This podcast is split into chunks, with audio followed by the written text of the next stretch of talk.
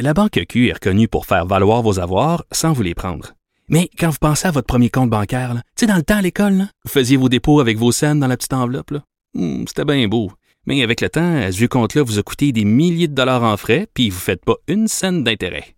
Avec la Banque Q, vous obtenez des intérêts élevés et aucun frais sur vos services bancaires courants. Autrement dit, ça fait pas mal plus de scènes dans votre enveloppe, ça. Banque Q. Faites valoir vos avoirs. Visitez banqueq.ca pour en savoir plus. Cube Radio.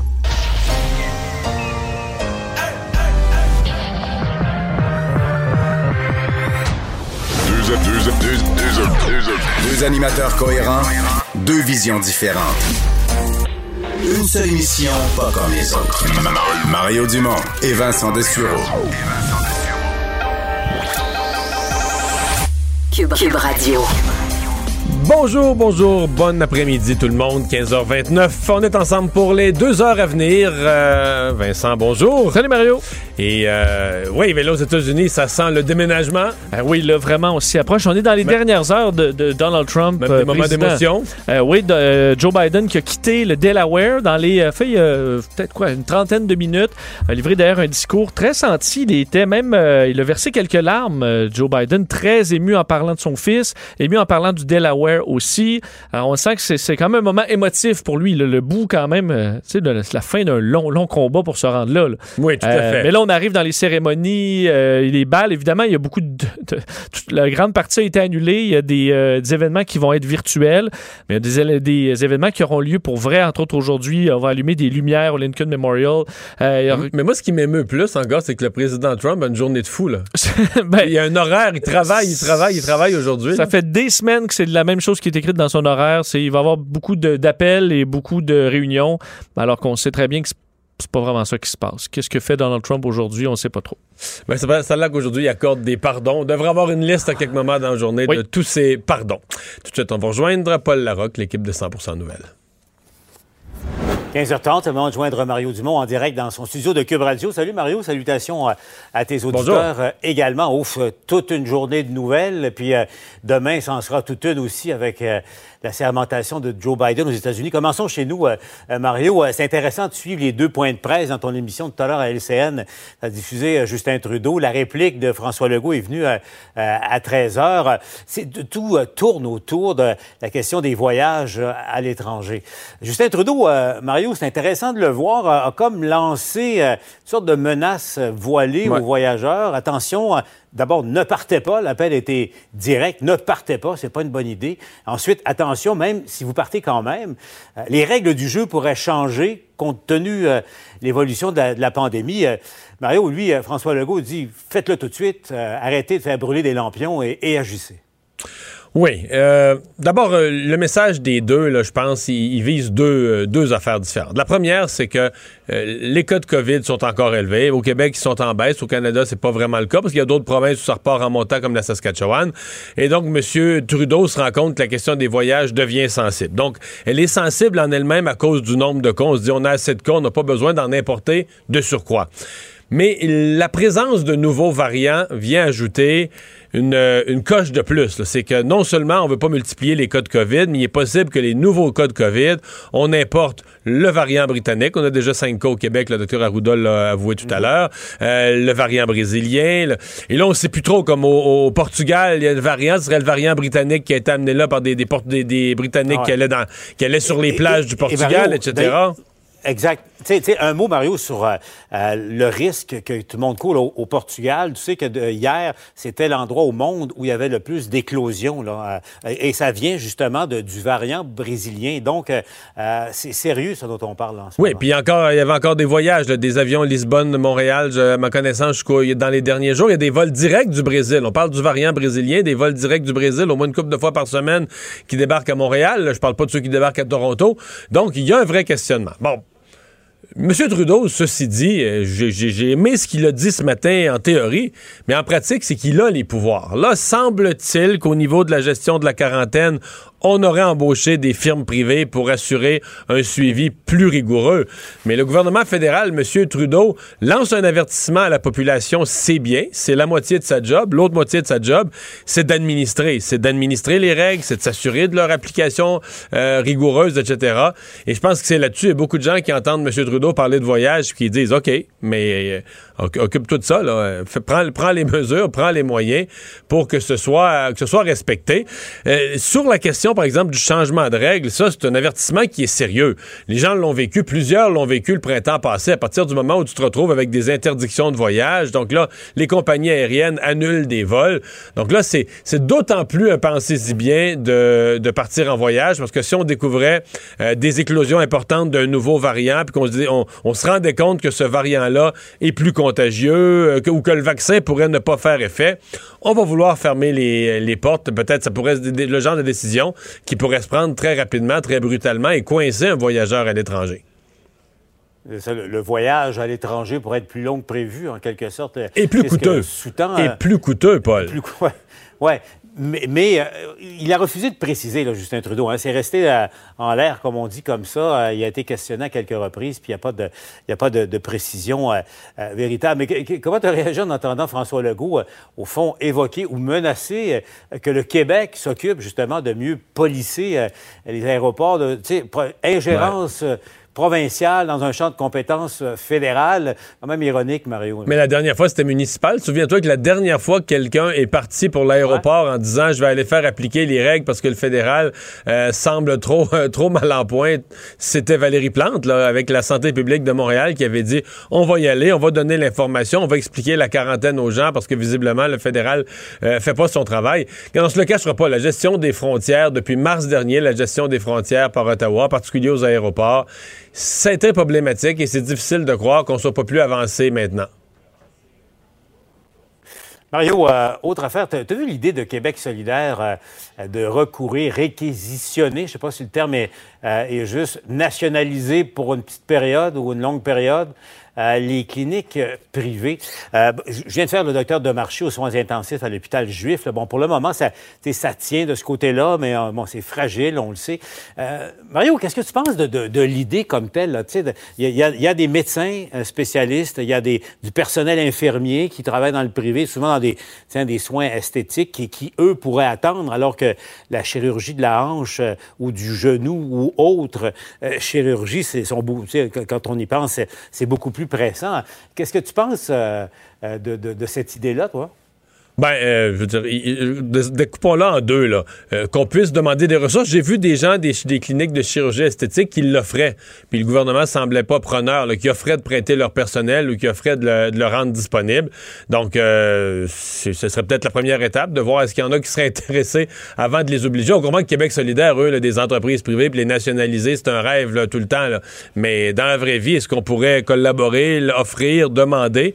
Pour l'instant, au niveau du gouvernement, on ne semblait pas. Il y avait aussi les. Euh, j'ai vu des paramédics qui auraient été prêts à aller aider euh, dans des, soins intensifs ou des lieux. Donc, il y a des solutions encore, mais on, nous dit au niveau des soins intensifs, on est, on est comme à côté, mais on n'a pas dépassé le seuil. Pour l'instant, on n'a pas encore dépassé le, seuil. Et là où on. Ben, pour pas dépasser le seuil, c'est qu'on fait du délestage. C'est certain qu'on on reporte d'autres chirurgies, mais toutes ces chirurgies-là sont quand même des, spécialités. Je suis pas sûr qu'on pourrait prendre un médecin qui est habitué à faire de l'esthétique, euh, de l'esthétique du visage, puis faire remplacer une, rotule. bon, est-ce que le personnel infirmier, même là en salle d'opération, est-ce que c'est le même travail, est-ce que c'est remplaçable? C'est pas, euh, c'est plus facile à dire qu'à vraiment mettre, mettre en application. Mais il y avait sous euh, Philippe Couillard à la santé, corrige-moi Mario, justement, après un certain délai, par exemple, certaines chirurgies, la hanche notamment, si le public n'était pas en mesure de, de, vous garantir que vous, soyez traité, euh, C'était aussi le programme de la euh, DQ, ça, Paul, en utilisant les cliniques privées pour donner une garantie de soins, mais la population ne voulait pas. la population n'était pas intéressée par La population n'était pas intéressée par ça.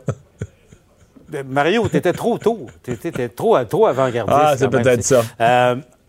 Un mot, un mot Mario, avant de se laisser sur Valérie Plante qui demande d'exenter les, itinérants du couvre-feu. François Legault a dit non. Il dit qu'il ne comprend pas qu'elle ne se fie pas à, la police. C'est quand même euh, euh, un homme qui est mort euh, gelé hier. Il, fuyait la police, un itinérant. Il s'est caché dans une toilette dans une sanitaire hmm. mobile pour ne pas être vu par, la police. Il est mort gelé. Mario, c'est tout un problème. On parle d'un être humain qui a perdu la vie.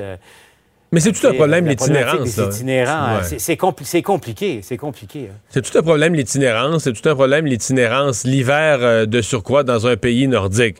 Bon, euh, ce type-là fuyait la police, mais on n'a pas d'indication qu'il fuyait la police à cause du couvre-feu. Je trouve qu'il y a des raccourcis qui sont faits. Fuyait la police tout court, avait peut-être des craintes de la police pour d'autres raisons, d'après ce qu'on entend, ou euh, aimait pas la police tout court. Mais euh, je ne pense pas sincèrement que présentement les policiers donnent des contraventions euh, aux sans-abri. De toute façon, les sans-abri n'ont pas de revenus, ne paieront jamais les contraventions. Donc, tu sais, on, parle un peu pour rien. La seule chose, moi, j'ai écouté M. Legault, j'ai trouvé personnellement que son, explication était logique. En fait, ma question, moi, que j'aurais été tenté de poser à Valérie Plante ou aux partis d'opposition qui disent de faire une politique pour les itinérants, je demanderais, mais est-ce un statut, un itinérant? Est-ce que tu as, une carte, une pièce d'identité qui te déclare comme itinérant? Comment euh, quelqu'un qui est sur la rue euh, en dehors des heures, euh, parce que c'est sûr que tout le monde va se déclarer. Si on donne plus de contravention aux itinérants, on le nomme comme ça, tout le monde va se déclarer itinérant lorsqu'il va se faire arrêter par la police.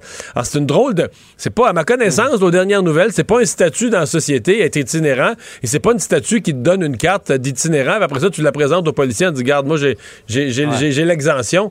Alors, c'est drôle. Je pense qu'il faut laisser le bon jugement aux policiers, le bon jugement aussi aux, refuges. Là, il y a une histoire qui disait que les refuges, à partir d'une certaine, certaine heure, ont plus le droit d'ouvrir la porte à cause du couvre-feu. ça, j'irais fouiller ça davantage. Moi, là, parce que je comprends que si une personne s'y annonce moins 15 la nuit prochaine, puis qu'à 9h30, passer le couvre-feu, ça se fait ding-dong à la porte, puis qu'un homme ou une femme va dormir dehors, est-ce qu'on va vraiment interdire au refuge d'ouvrir la porte? Hein. Euh, c'est, En tout cas, mais, euh, ça, me paraît... dans le cas de, la mort... Euh, dans le cas de la mort de cet itinérant, là, c'est le refuge était fermé la nuit parce qu'il y avait une éclosion à, à, l'intérieur. C'est des circonstances particulières. C'est pour ça que cette, cette espèce de solution universelle qui paraît... Je pense que les partis d'opposition, la mairesse Plante, touchent une réalité importante, mais leur solution de honnêtement, moi, je la comprends pas. à moins qu'on ne soit pas informé qu'il y a un statut d'itinérant avec une pièce d'identité euh, adéquate pour le démontrer. Mais sinon, euh, M. Legault a entièrement raison. tout le monde, ça va être une complication de plus pour la police. Toutes les fins finaux puis les comiques vont se déclarer itinérants quand ils vont se faire donner une contravention. Mario, je te laisse retourner à, ton émission en direct à, Cube Radio. On se reparle euh, demain, jour d'assermentation. Je vous rappelle, à, l'émission spéciale à LCN à, 10 h. Euh, on va les retrouver là-dessus. Euh. Alors Vincent, ben parlons-en de cet événement de demain, euh, dernière journée de Donald Trump à la présidence des États-Unis aujourd'hui. C'est pas pas quand même banal. on attend quand même pas. on attend deux choses de lui. une liste de pardons et euh, comment on appellerait ça? Son héritage? Euh, une, vidéo souvenir? une vidéo, euh, d'ailleurs, en temps normal, on dit un président, dans ses dernières semaines, va faire beaucoup d'entrevues, des adresses à la nation, dans le but de finir sur une bonne note, de vanter ses mérites. Moi, j'appelle ça installer son héritage. exactement les bons mots. Dessiner les grands contours de son héritage, influencer les historiens, ce qu'on va retenir. Donc, des grandes entrevues, plus de, réflexion sur la société, sur l'état qu'on laisse le pays. si tu l'aimais pas, ça, ben, ça a été peut-être un bon président Finalement, il a fait avancer ça les marche, choses. ça marche. Là. Tout à fait. comme l'élection est finie, puis là, mettons, il est plus là, il a pris sa retraite ou il a perdu l'élection tu sais, on, il en veut moins d'une façon partisane. Donc, même certaines des personnes qui n'ont jamais voté pour lui vont dire Ah, il était pas si pire que ça. Tout à fait. C'est d'ailleurs ce qui serait arrivé si, si, si, si, euh, Trump avait tout fait euh, by the book, en respectant les traditions, euh, appeler Joe Biden, le féliciter, faire faire le tour, la visite, les deux hommes, Melania et Jill. il aurait pu vanter son bilan économique. Tout à fait. il aurait pu quand même. il y aurait quelques personnes Bon, mais finalement, c'était pas si pire. On en a fait tout un plat, puis c'était pas si pire. Malheureusement, c'est pas le cas. D'ailleurs, il manque de temps, Donald Trump, pour euh, vanter son héritage. C'est vrai que la vidéo était pas bien faite, pas prête parce qu'il n'a pas, travaillé, pas travaillé assez là-dessus ben, avec son équipe. Visiblement, la vidéo se fait avec une, avec une, poignée de personnes. On a vu la vidéo de Melania aussi euh, dans les dernières heures, qui n'était pas, euh, pas, pas, rien de grandiose là. là. Alors, on se dit pour un président qui quitte, faire une vidéo, on verra à quel point c'est bâclé, là, mais on s'attend pas à ce que ce soit absolument grandiose que Donald Trump va présenter dans les prochaines heures. On s'attend, on sait, à des dizaines, voire plus de 100 euh, pardons. Et là, se revoir à quel point c'est scandaleux, euh, les pardons. Euh, D'ailleurs, semble que beaucoup, il y a eu beaucoup de conseils euh, donnés au président sur ce qu'il peut et ce qu'il peut pas faire avec les pardons, entre autres au niveau de ses enfants, au niveau de lui-même et au niveau d'autres membres du Parti républicain. Dans certains cas, CNN rapportait ça, que certains membres du Parti républicain qui ont appuyé la contestation du vote auraient demandé à Trump d'être pardonné. Mais c'est le problème, c'est ce qu'on aurait dit à Donald Trump, c'est que si tu leur tu les, leur, les pardonnes, ben, tu, tu confirmes qu'il y a eu crime. Là. Sinon, tu les pardonnes pourquoi, là? Alors ça, après, moi, ça peut te, te frapper en toujours pleine face. ça- J'ai toujours trouvé ça bizarre. Je sais que les experts en droit disent euh, il existe une telle notion d'une espèce de pardon universel, même pour des enquêtes en cours pour lesquelles les accusations sont pas encore tombées. Mais je vous mettons qu'il pardonnait ses enfants. Là.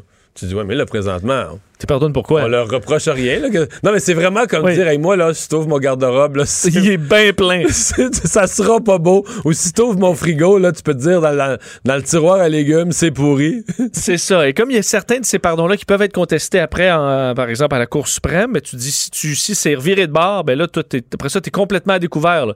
parce que tu as voulu te faire pardonner en disant, ben, je suis coupable, mais finalement, ce pardon-là ne tient plus en cours après parce qu'il est contesté.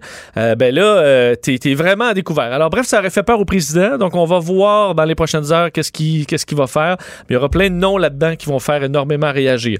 Euh, dans le cas de Joe Biden. Moi, la seule chose à laquelle je tiens, c'est qu'un des proches qui, est, qui, qui soit resté avec lui là, toute la semaine témoigne pour un film.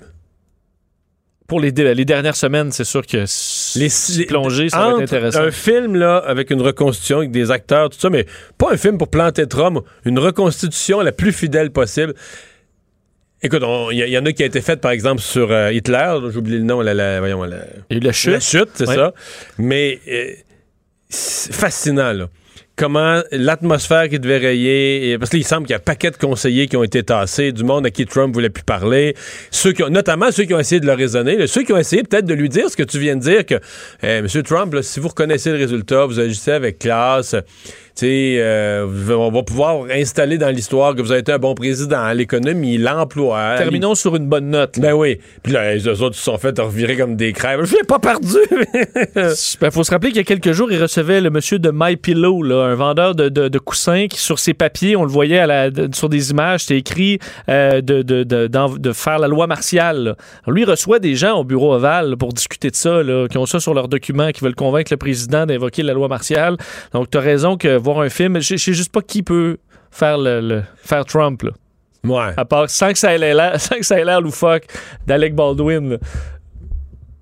Ouais, mais Faudra peut-être te- l'attendre quelques Non, années. mais tu peux toujours, mais des fois, la solution, il faut que tu ailles chercher un acteur moins connu, là, tu sais, qui, Ouais. qui a fait du théâtre, qui a fait d'autres choses. Tu peux pas prendre- euh, Mais, écoute, historiquement, tu, tu le regarderais, le film, là. Ça, c'est sûr. Ça, c'est sûr. D'ailleurs, tout ça va se terminer demain, évidemment, pour la présidence Trump. Après ça, on va en reparler. Là. Mais demain, euh, 8 heures, donc cette, euh, cette cérémonie euh, à la, base de Andrews, donc où Donald Trump fera ses bon, euh, derniers euh, discours. On sait qu'il y aura 21 coups de canon. Et un des problèmes, et ce qui sera surveillé, et Donald Trump va avoir commencé comme il a terminé, la question de la foule. Euh, on sait que son premier jour, euh, il y a quatre ans, c'était euh, ben non, j'ai plus de monde qu'Obama, j'ai-tu moins de qu'Obama. Mais là, c'est qu'il semble qu'il n'y a pas beaucoup de monde qui veulent se retrouver là dans son grand, euh, sa grande fête de départ et qu'on a envoyé des, des, euh, des invitations, même à son euh, ancien allié devenu ennemi, M. Scaramucci, qui a reçu une invitation pour ça. Il dit OK, ben si on s'est rendu à moi, c'est parce qu'on ne sait plus qui est invité. Là. Alors, est-ce qu'il y a beaucoup de monde qui ont envie de se retrouver au, à l'événement de départ de Donald Trump? Parce que Trump veut une- évidemment une marée humaine. Et euh, ça, c'est pas fait. Alors, on verra demain si c'est une petite foule euh, éparpillée. Je pense que Donald Trump ne sera pas très content.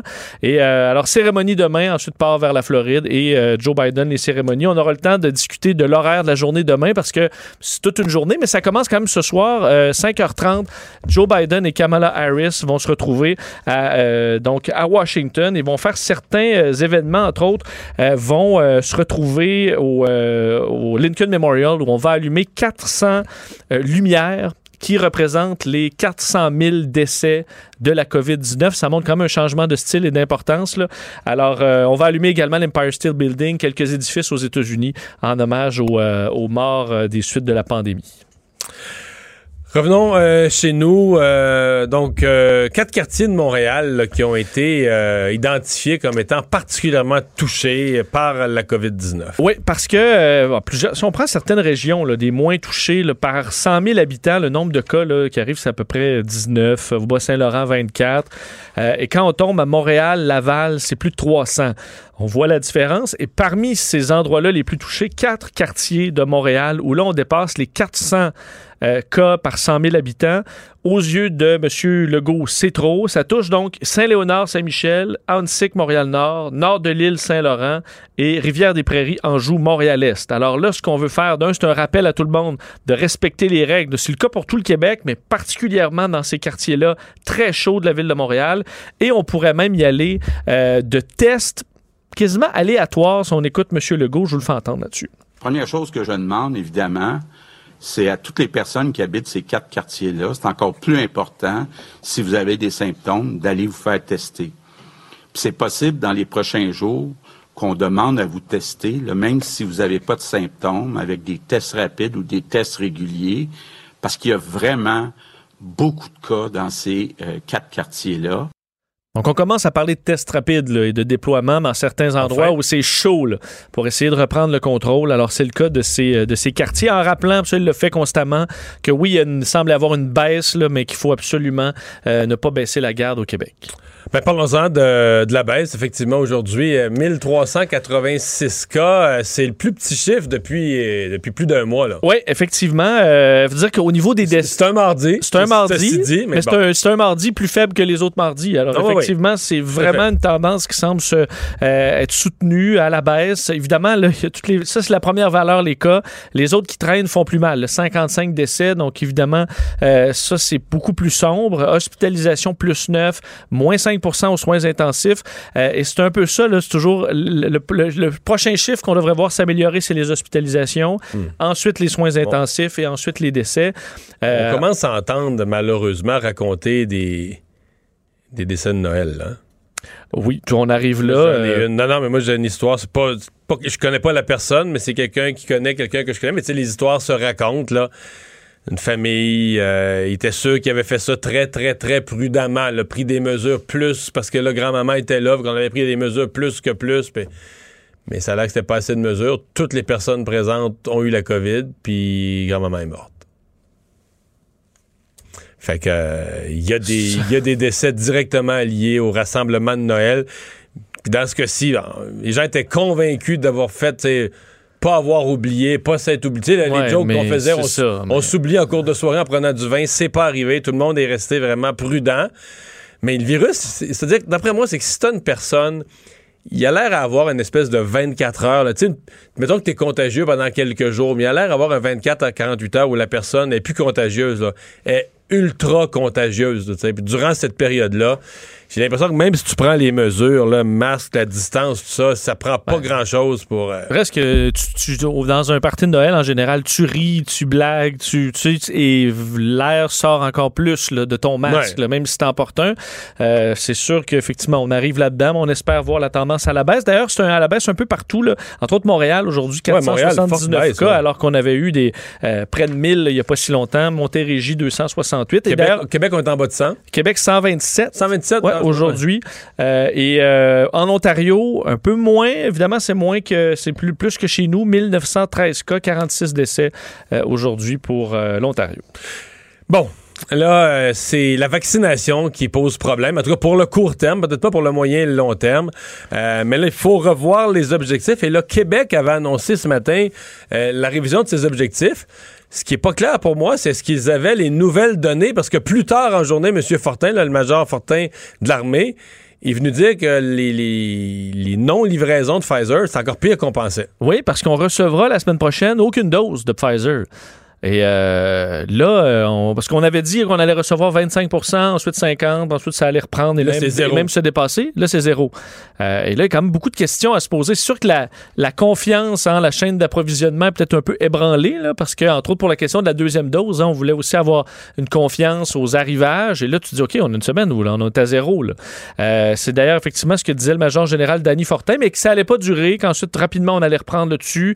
Puis au 31 mars, on est censé être C'est-à-dire qu'on est supposé avoir le même nombre qu'annoncé. On va l'avoir eu plus lentement, plus en mars qu'en février, mais on va finir par l'avoir. Euh, Donc, pour, pour ceux qui vont être vaccinés plus tard, ben, ça change rien. Là, mais le problème, c'est qu'on veut vacciner au plus vite ceux qui sont les plus vulnérables. Et là, il y a vraiment un, retard. D'ailleurs, effectivement, Québec, ce matin, donnait un nouvel, de nouveaux objectifs révisés à la suite de la baisse des arrivages de Pfizer euh, en disant qu'on allait, euh, enfin, on baissait de 20 à 40 les prévisions là, de taux de vaccination pour les RPA. on arrive là avec les CHSLD qui vont être terminés la semaine prochaine. Ce qui est quand même la bonne nouvelle, c'est que ça, on va être capable de terminer avec les doses qui arrivent, entre autres du Moderna, euh, qui est arrivé dans les dernières heures. Donc, euh, on, là-dessus, ça va amener un retard, euh, veut, veut pas. Mais ensuite, on a confiance de pouvoir reprendre ça rapidement. D'ailleurs, on ne touche pas, mais encore là, tu as raison de dire ce que ça a changé depuis ce midi, là, mais l'objectif de vacciner, entre autres, les gens en région éloignée, on sait que c'est très critique. Ça, ça a l'air, c'est du Moderna à 100 puis ça, ça a l'air, parce que c'est des opérations de transport complexes qui sont déjà organisées euh, par petits avions, par toutes sortes de moyens de transport, et ça, on a l'air à y tenir. Ceux qui vont payer, moi, je, pour avoir interviewé ce matin M. Paré des vaccins, c'est vraiment le personnel de la santé. Parce que même les RPA, ça va sûrement ralentir un peu les résidences de personnes âgées, mais on les garde quand même en priorité numéro un. après les CHSLD, mais ils vont être finis, les CHSLD vont être finis dimanche. Donc à partir de lundi matin prochain, avec les vaccins qu'on a, on garde la priorité sur les résidences de personnes âgées. Et ceux qui vont payer, quand je dis qu'ils vont payer, qui vont voir le, le nombre de personnes repoussées à plus tard, le, plus élevé, c'est le personnel du réseau de la santé. Et euh, M. Trudeau avait pas beaucoup de réponses euh, ce matin, le questionné à savoir pourquoi des pays d'Europe, euh, eux, sont moins, ont moins, beaucoup moins, souffrent beaucoup moins des impacts. C'est quoi sa réponse? Ben, il a dit qu'Angela Merkel. Oui, mais, mais, non, mais il a dit on travaille jour et nuit à téléphoner aux compagnies de vaccins. c'est peut-être. Il y en a deux. c'est peut-être pour ça qu'ils coupent, parce que c'est son année que monsieur, monsieur appelle. La nuit. Euh, pour ça, ça fait, ses réponses font pas. Il disait entre autres ça qu'il parlait avec Madame euh, Angela Merkel, la chancelière allemande, puis qu'elle disait Ah, mais moi, les médias, ils se plaignent que je suis pas aussi bon qu'au Canada, puis. Euh, mais les chiffres disent pas ça, là. S'ils disent ça, les journalistes allemands, ils se trompent parce que les chiffres sont, les chiffres sont pas là. Enfin.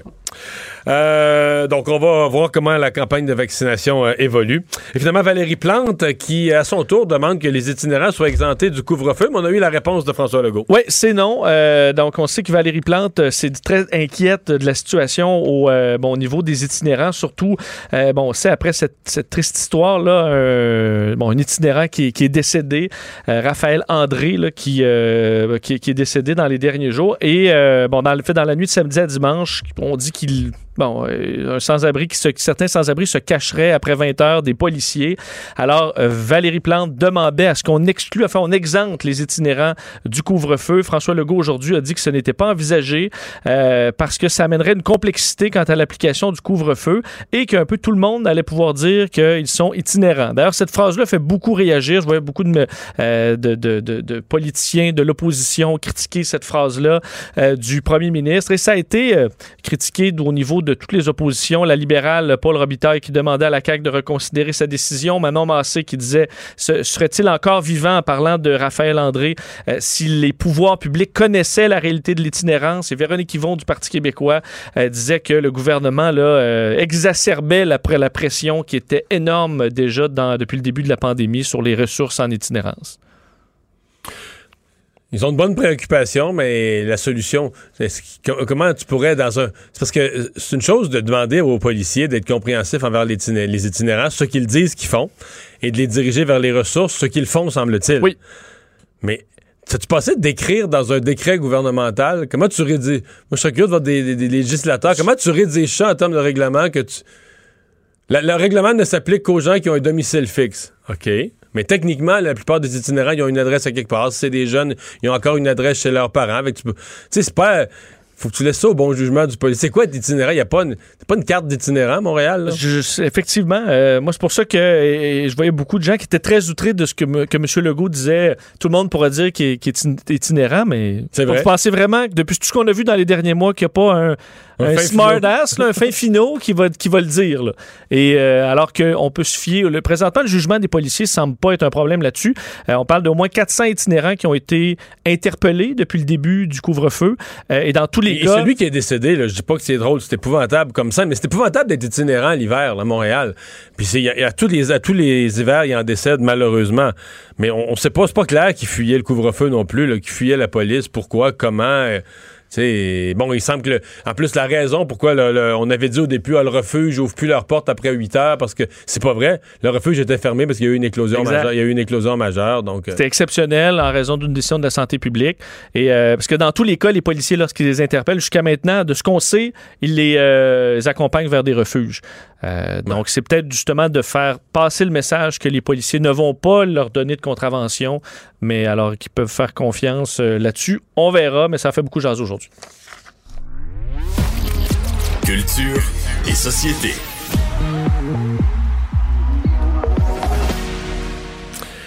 Bonjour Anaïs. Bonjour, messieurs. Alors, tu nous parles euh, du retour possible de certains artistes qui ont été visés par les vagues de dénonciation. Euh, Virgi- Virginie Fortin a son idée là-dessus? Oui, et là, là euh, Vincent, tu viens de dire quelques secondes, bon, des nouvelles qui ont fait jaser aujourd'hui. Ça, c'est une autre chose qui a vraiment fait jaser. En fait, cette semaine, messieurs, on a entendu euh, deux jeunes filles prendre la parole. J'en ai parlé rapidement ce matin avec Benoît en disant que j'aimerais ça aussi entendre des gars. On dirait qu'on a juste demandé euh, dimanche à Sarah-Jeanne Labrosse, en direct de Tout le monde en parle, elle qui a dit euh, qu'elle souhaitait à Julien Lacroix euh, d'être bien accompagné si retour il y a dans les prochaines années. Et on a entendu aussi à deux hommes en or, Virginie Fortin et sa réponse, je vais vous faire entendre ça. Je trouve que c'est délicieux. Elle offre une réponse très différente de ce qu'on a pu entendre jusqu'à maintenant et dans les derniers mois dans les médias. Donc, on lui a posé la question et c'est toute une entrevue. Honnêtement, je l'ai trouvée extrêmement solide, très intelligente dans ses propos. On lui a demandé la question très simple. Est-ce qu'il est trop tôt pour le retour? Et c'est pas juste un Julien Lacroix. On parle autant de Éric Salvaille. Est-ce que Roson pourrait revenir éventuellement? On écoute ce qu'elle répond. Faut-tu qu'ils reviennent? Moi, j'ai le goût de demander. Faut-tu qu'ils reviennent, ces gens-là? C'est quoi, c'est quoi la différence? Ben, est-ce que c'est des gens dont le talent est tellement extraordinaire, puis la présence est tellement extraordinaire, on en a besoin dans nos vies? Hmm. Est-ce que c'est est-ce que j'ai besoin de, ce- de ce divertissement-là à ce point? Tu sais pourquoi? Après ça, je- oui, il faut réhabiliter ces personnes-là. Il faut qu'elles puissent revivre un semblant de vie là, si on veut vraiment moralement faire la bonne affaire. Mais est-ce qu'elles ont besoin... Est-ce que nous, en tant que public, on a besoin absolument des jokes, puis des productions de cela, puis de lui à radio? C'est-tu un besoin fondamental qu'on a d'entendre ces voix-là? Qu'est-ce que ça vous fait comme réponse? Ben là, ça, c'est une grosse question. Là. Je veux dire, euh, c'est chiant, mais on peut la retourner contre la personne qui dit ça aussi. Est-ce qu'on a absolument besoin de ce qu'on a... Est-ce qu'on avait absolument besoin de son opinion? Sais, de quoi on a absolument besoin, là? Sais, on est fan d'un, on est fan de l'autre. Mm-hmm. Je trouve qu'elle va sur le terrain le plus glissant qui soit, là. Ça devient aussi la question du droit de travailler un peu plus aussi. Là. Je comprends le droit. Est-ce qu'on a besoin de ça? Est-ce que par contre, tu as le droit euh, de, de gagner ta vie quand c'est ça que tu fais aussi? C'est un autre. D'offrir un produit, puis au pire, si les gens t'aiment plus, ils le regardent plus, là.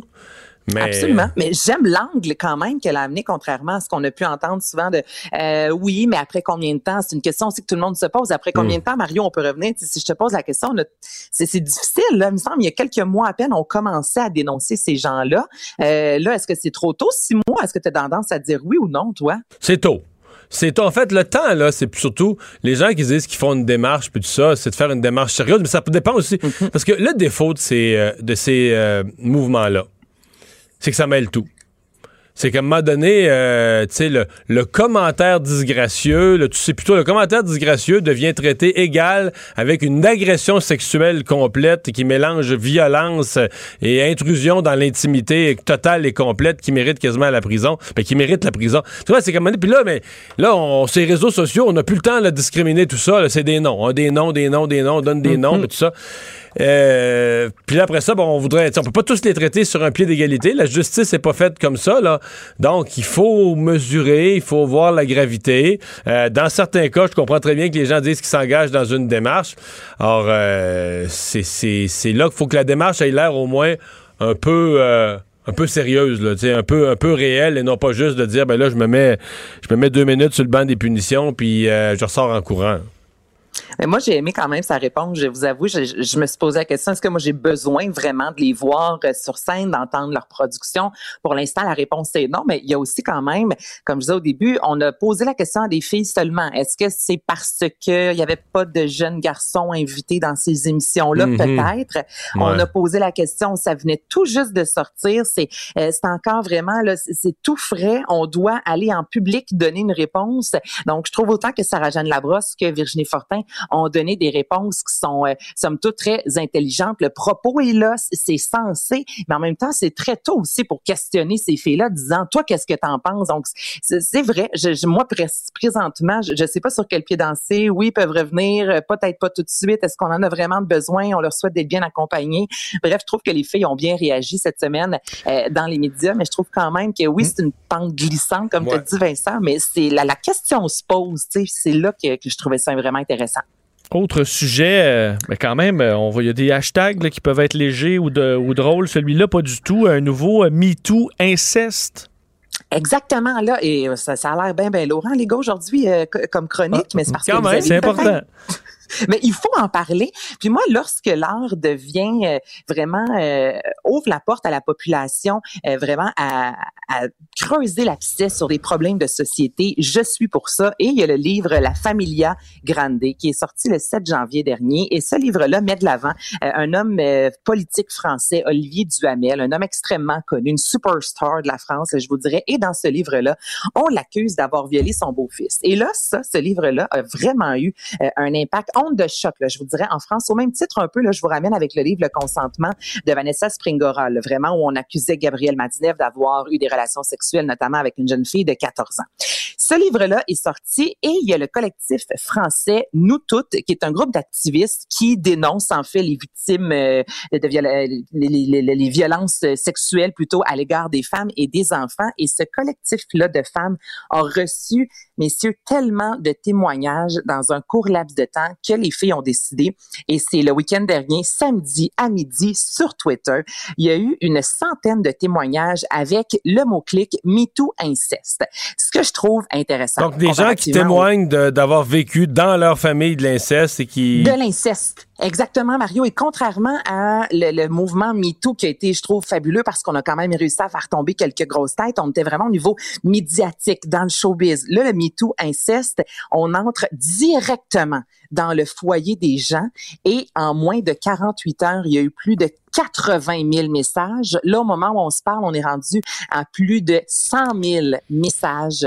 C'est fantastique, c'est terrible à la fois, mais on voit que les gens ont envie de briser le silence.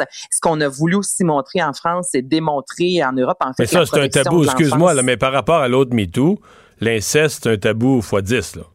C'est un tabou Hey, fois 10. t'sais, dans la famille, dans la maison, dans, dans le foyer, c'est, c'est terrible. C'est, c'est autre Ben, chose. c'est terrible, exactement. Puis il y a des gens qui ont témoigné dans les médias disant s'être ouvert, Mario, un compte Twitter seulement pour pouvoir témoigner. Des gens qui avaient jamais osé prendre la parole. On voulait montrer aussi à quel point la protection de l'enfance là-bas est défaillante. On peut ramener ça un peu, euh, tu sais, c'est sûr au Québec, si on regarde avec tout ce qui s'est passé dans les derniers mois, euh, juste au Québec, près de 40 là, euh, lorsqu'on parle de victimes d'inceste, les jeunes ont entre 6 et 11 ans. Donc là, c'est même plus juste en Europe, c'est vraiment rendu euh, à l'échelle, je vous dirais, euh, internationale. Et je suis pas nécessairement pour dénoncer toujours sur les médias sociaux, mais des mouvements comme ça, voir l'ampleur que ça a pris dans un si court laps de temps, c'est quand on parle d'inceste?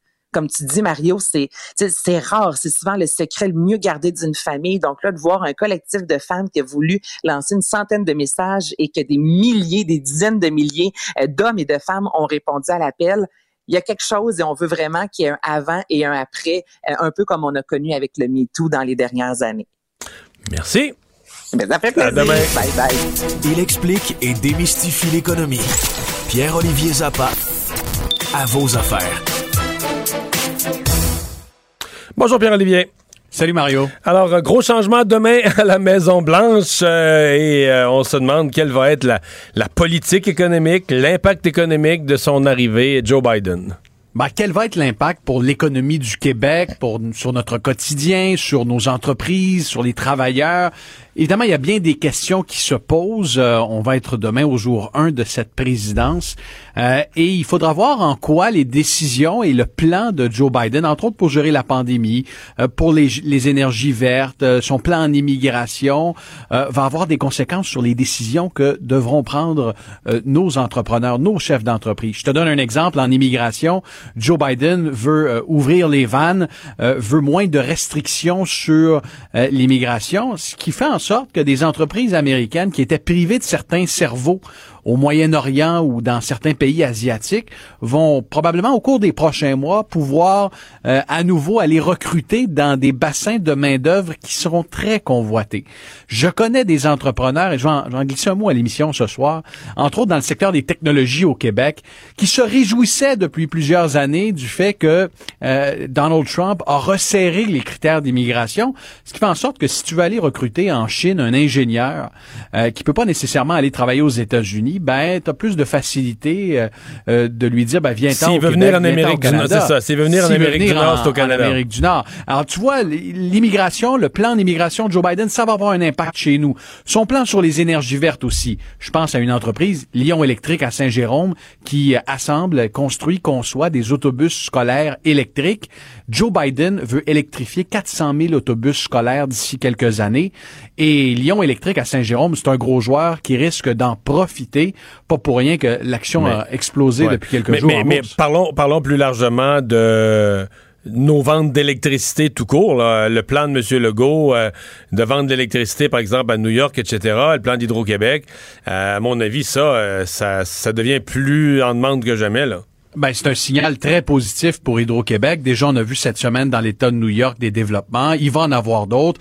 Alors, des débouchés pour nos surplus d'hydroélectricité. On risque d'avoir pas mal plus d'ouverture euh, de l'administration Biden versus la précédente administration. Je te dirais, ce qui est une bonne nouvelle pour Hydro-Québec devient le cauchemar des Albertains.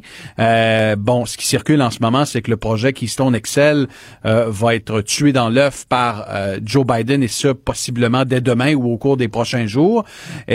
Là, l'Alberta va devoir trouver des débouchés pour son pétrole. Si on ne peut pas passer par les États-Unis vers le Texas, est-ce qu'on va raviver, le projet euh, d'oléoduc euh, euh, de TransCanada vers l'est du Canada? C'est une possibilité. Alors, cette politique-là en matière d'énergie verte, ça va avoir un impact chez nous.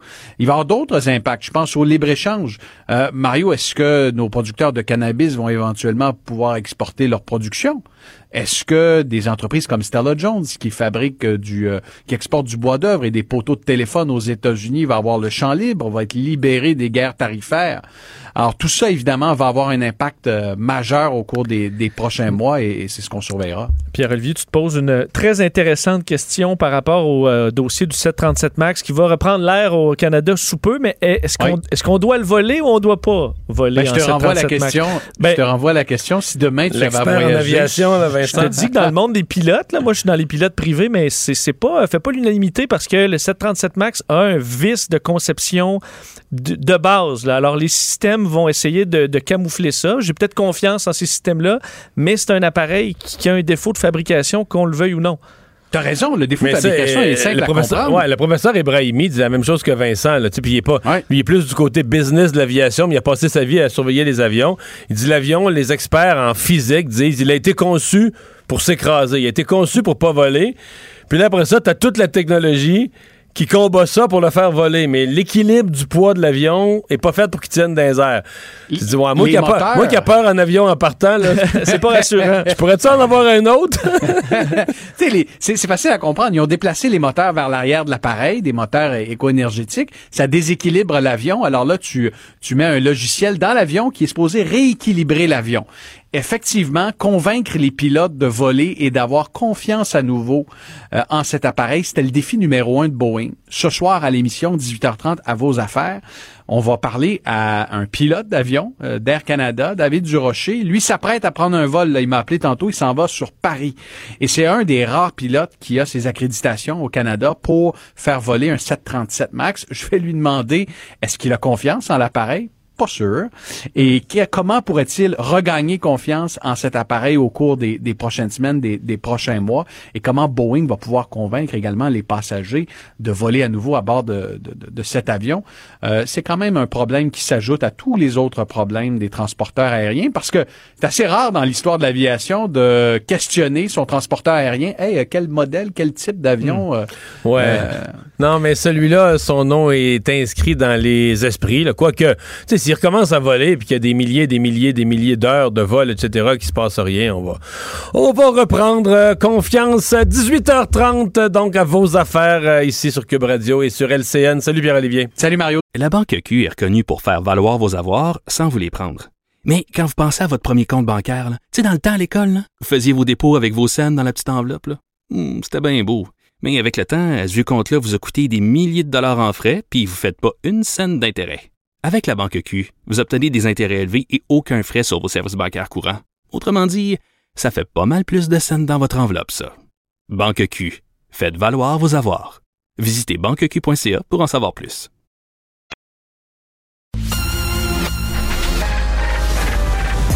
Mario Dumont et Vincent Dessureau. Des propos crédibles, avec des fois un brin de sarcasme. Ben, quand les nouvelles sont moins crédibles. Mario Dumont et Vincent Dessureau. Cube Radio.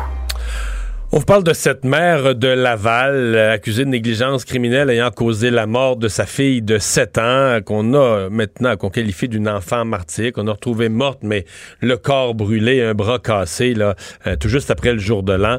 Euh, la mère qui, hier, euh, a obtenu la libération sous caution en attendant la suite des procédures. Walid Djazi est avocat en droit criminel. bonjour.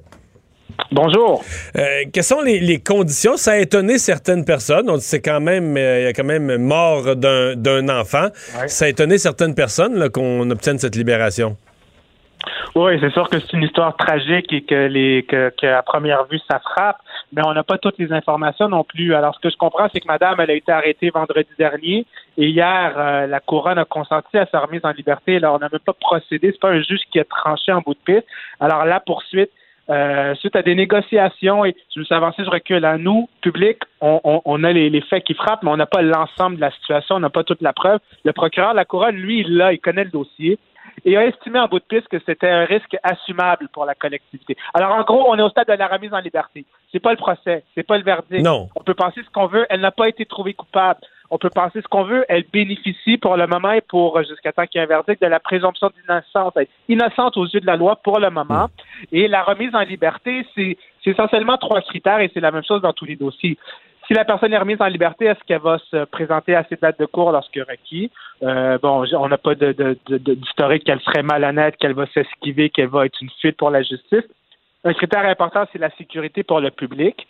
Le procureur estime que bon, c'est quelqu'un qui n'a pas d'antécédent judiciaire, qui n'a pas un historique de violence par ailleurs. Alors, si on la en liberté, le public n'est pas en danger.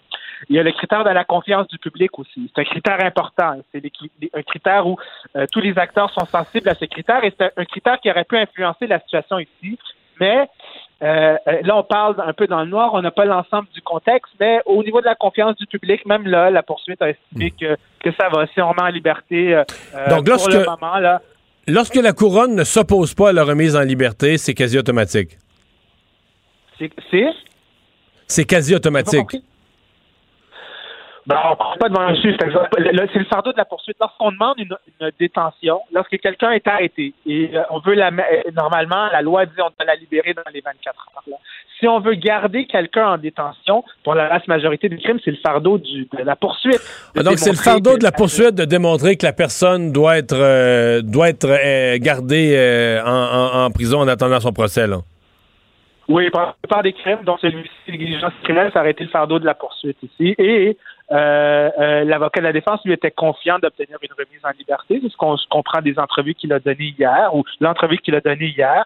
Euh, alors bon, ça, ça s'est discuté, ça parle et eux ils connaissent le dossier, ils connaissent les, particularités de la preuve. Et en bout de piste, ils ont convenu mm. des conditions. Elle est remise en liberté, mais elle a des conditions à, respecter là. Elle doit garder la paix, avoir une bonne conduite. Je connais pas, je sais pas s'il y a les modalités spécifiques, mais il y a des interdits de contact, il y a une caution à payer. Alors la justice va suivre son cours. Pour le moment, on n'en est qu'à l'étape de la remise en liberté. C'est-à-dire, si on la remet en liberté, est-ce qu'elle va se présenter à la hmm. cour ou est-ce que c'est un danger pour le public? On estime que non. Question, euh, est-ce qu'on... Ouais. Il y a bien des gens qui ont l'impression que, mettons, si ça avait été le père, toute, la toute la perception du dossier serait différente puis incluant la remise en liberté qu'on aurait probablement abordé différemment, puis on aurait peut-être dit qu'il était, qu'il était une menace pour ses autres enfants. Est-ce qu'on a la même, euh, est-ce qu'on a les, les, les, mêmes règles, le même regard quand un enfant, eh ben là c'est, c'est pas un meurtre, c'est une négligence criminelle ayant causé la mort, mais est-ce qu'on a le même regard quand c'est la mère et le père? Je suis pas certain. Ouais, c'est pas c'est pas une distinction qui s'applique. Je veux dire, ce qu'il faut retenir, c'est que chaque cas est un cas unique, chaque cas est évalué selon les particularités qui leur sont propres. Et euh, j'ai confiance que la justice n'est pas animée par par euh, je sais pas, à défaut d'un autre terme, des stéréotypes. Là, là, là essayer de comprendre est-ce que la situation aurait été différente? C'est le père? Ça dépend de quelle aurait été la situation du père, quels auraient été les faits qu'on lui aurait imputés, est-ce qu'il a hmm. euh, des antécédents judiciaires, un passé de violence, etc. Dire que ça aurait été totalement différent, strictement spéculant, on n'en a aucune idée. Et aussi au sujet de madame, les faits, à première vue, ils frappent. Ils frappent pour tout le monde, ça frappe pour la police, ça frappe pour l'État, la couronne. Mais comme l'avocat de la défense l'a dit en entrevue hier, les faits sont beaucoup plus complexes qu'ils en ont l'air à première vue. Alors, le reste de la preuve, ces autres faits-là, on n'en sait rien. Mais c'est très certainement des éléments qui ont été pondérés euh, par les avocats et le DPCP lorsqu'on a évalué la situation de consentir d'accorder une remise en liberté, de ne pas procéder à une, audition pour hmm. garder la détention de la personne.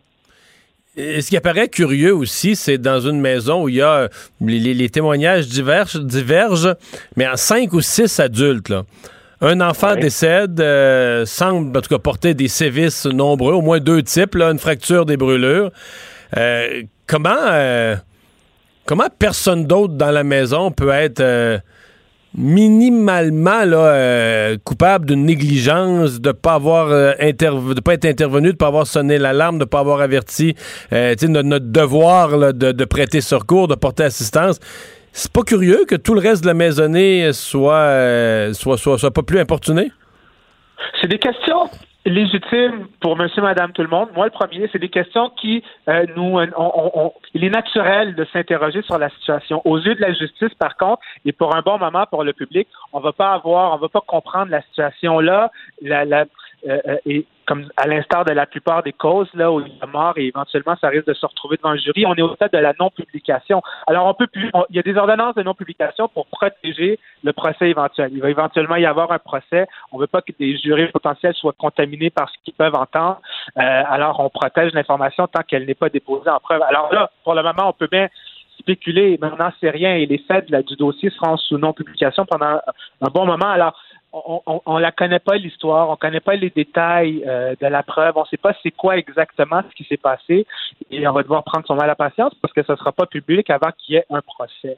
Alors mhm. c'est tout simplement. Alors pour le moment, on peut juste spéculer à partir d'informations qu'on ne connaît pas. Mhm. Ben, on va voir comment tout ça euh, évolue. On aura sans, doute plus d'informations dans les, euh, les semaines et les mois à venir. merci beaucoup d'avoir été là, Walid Djazi, avocat en droit criminel. Au revoir. On va euh, s'arrêter pour la pause. La Banque Q est reconnue pour faire valoir vos avoirs sans vous les prendre. Mais quand vous pensez à votre premier compte bancaire, tu dans le temps à l'école, vous faisiez vos dépôts avec vos scènes dans la petite enveloppe. Hmm, c'était bien beau. Mais avec le temps, à ce compte-là vous a coûté des milliers de dollars en frais, puis vous ne faites pas une scène d'intérêt. Avec la Banque Q, vous obtenez des intérêts élevés et aucun frais sur vos services bancaires courants. Autrement dit, ça fait pas mal plus de scènes dans votre enveloppe, ça. Banque Q. Faites valoir vos avoirs. Visitez banqueq.ca pour en savoir plus. Mario Dumont et Vincent Dessureau.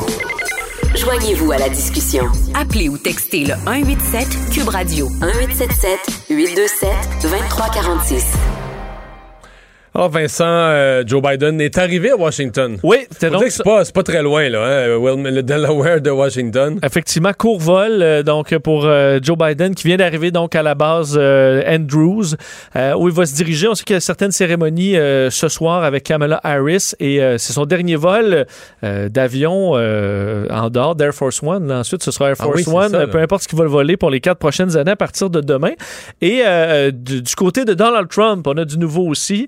La Maison-Blanche a rendu public sur le compte de la Maison-Blanche parce que les comptes de Trump sont bloqués. Alors, la vidéo euh, du président, euh, en fait, c'est son, dernier. Euh, en anglais, c'est son farewell. Son farewell. donc, c'est salutations de fin de mandat.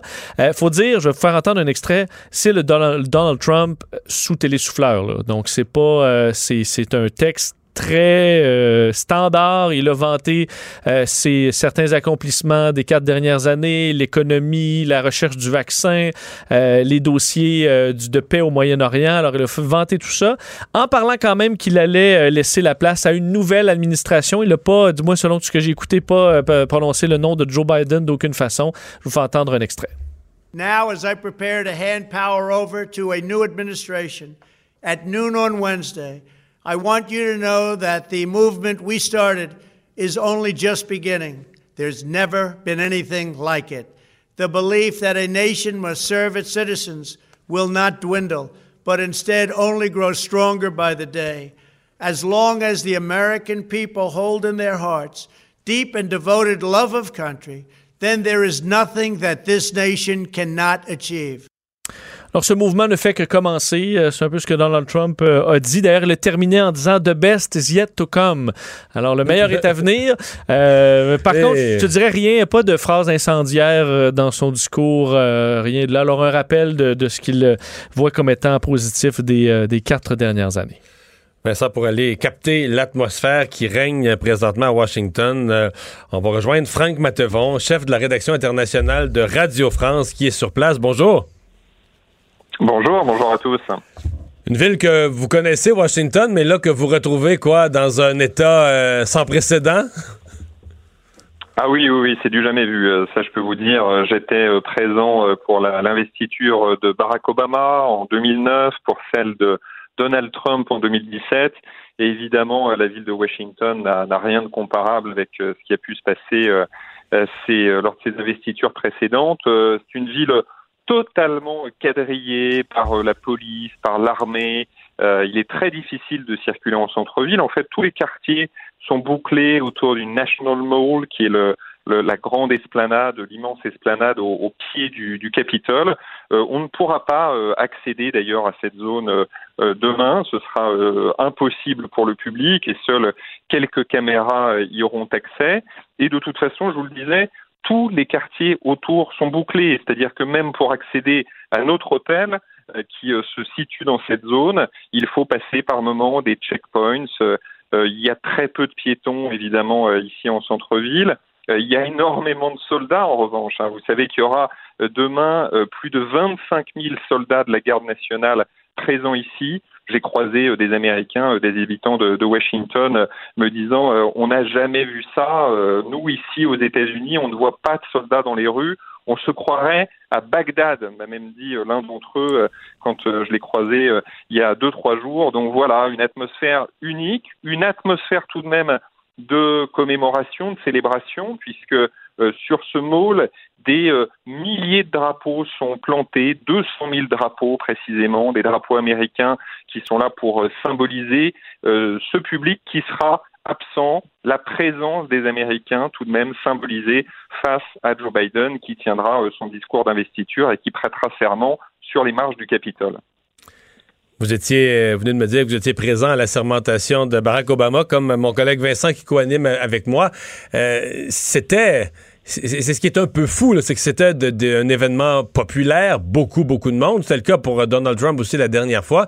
Il y avait un déploiement sécuritaire, mais on pourrait dire un déploiement sécuritaire pour une foule immense, pour un événement populaire. Alors là, on a un déploiement sécuritaire extrême, jamais vu. Mais pour peut-être demain, finalement, très peu de gens, si les manifestants euh, craignent le déploiement des mesures euh, de sécurité et qui s'y présentent pas, il y aura ni public, ni manifestants. Euh, il, y aura, y aura, juste des soldats. Quelques poignées de personnes pour tous ces soldats. Oui, voilà, c'est ça. Mais si vous voulez, il faut quand même avoir à l'esprit que une cérémonie d'investiture, c'est un, un, moment important pour la sécurité dans le pays. On sait que les cérémonies d'investiture peuvent être des cibles pour des extrémistes. Ça a toujours été le cas dans le passé. Il y a évidemment des dispositifs de sécurité très importants qui était d'ailleurs bien plus important en 2017 pour la cérémonie d'investiture de Donald Trump qu'en 2009 pour celle de Barack Obama. Il fallait déjà franchir plusieurs checkpoints, plusieurs portiques de sécurité pour accéder au mall. Mais là, cette année, il y a deux choses qui euh, entraînent ce changement, si vous voulez. Il y a d'abord la situation sanitaire.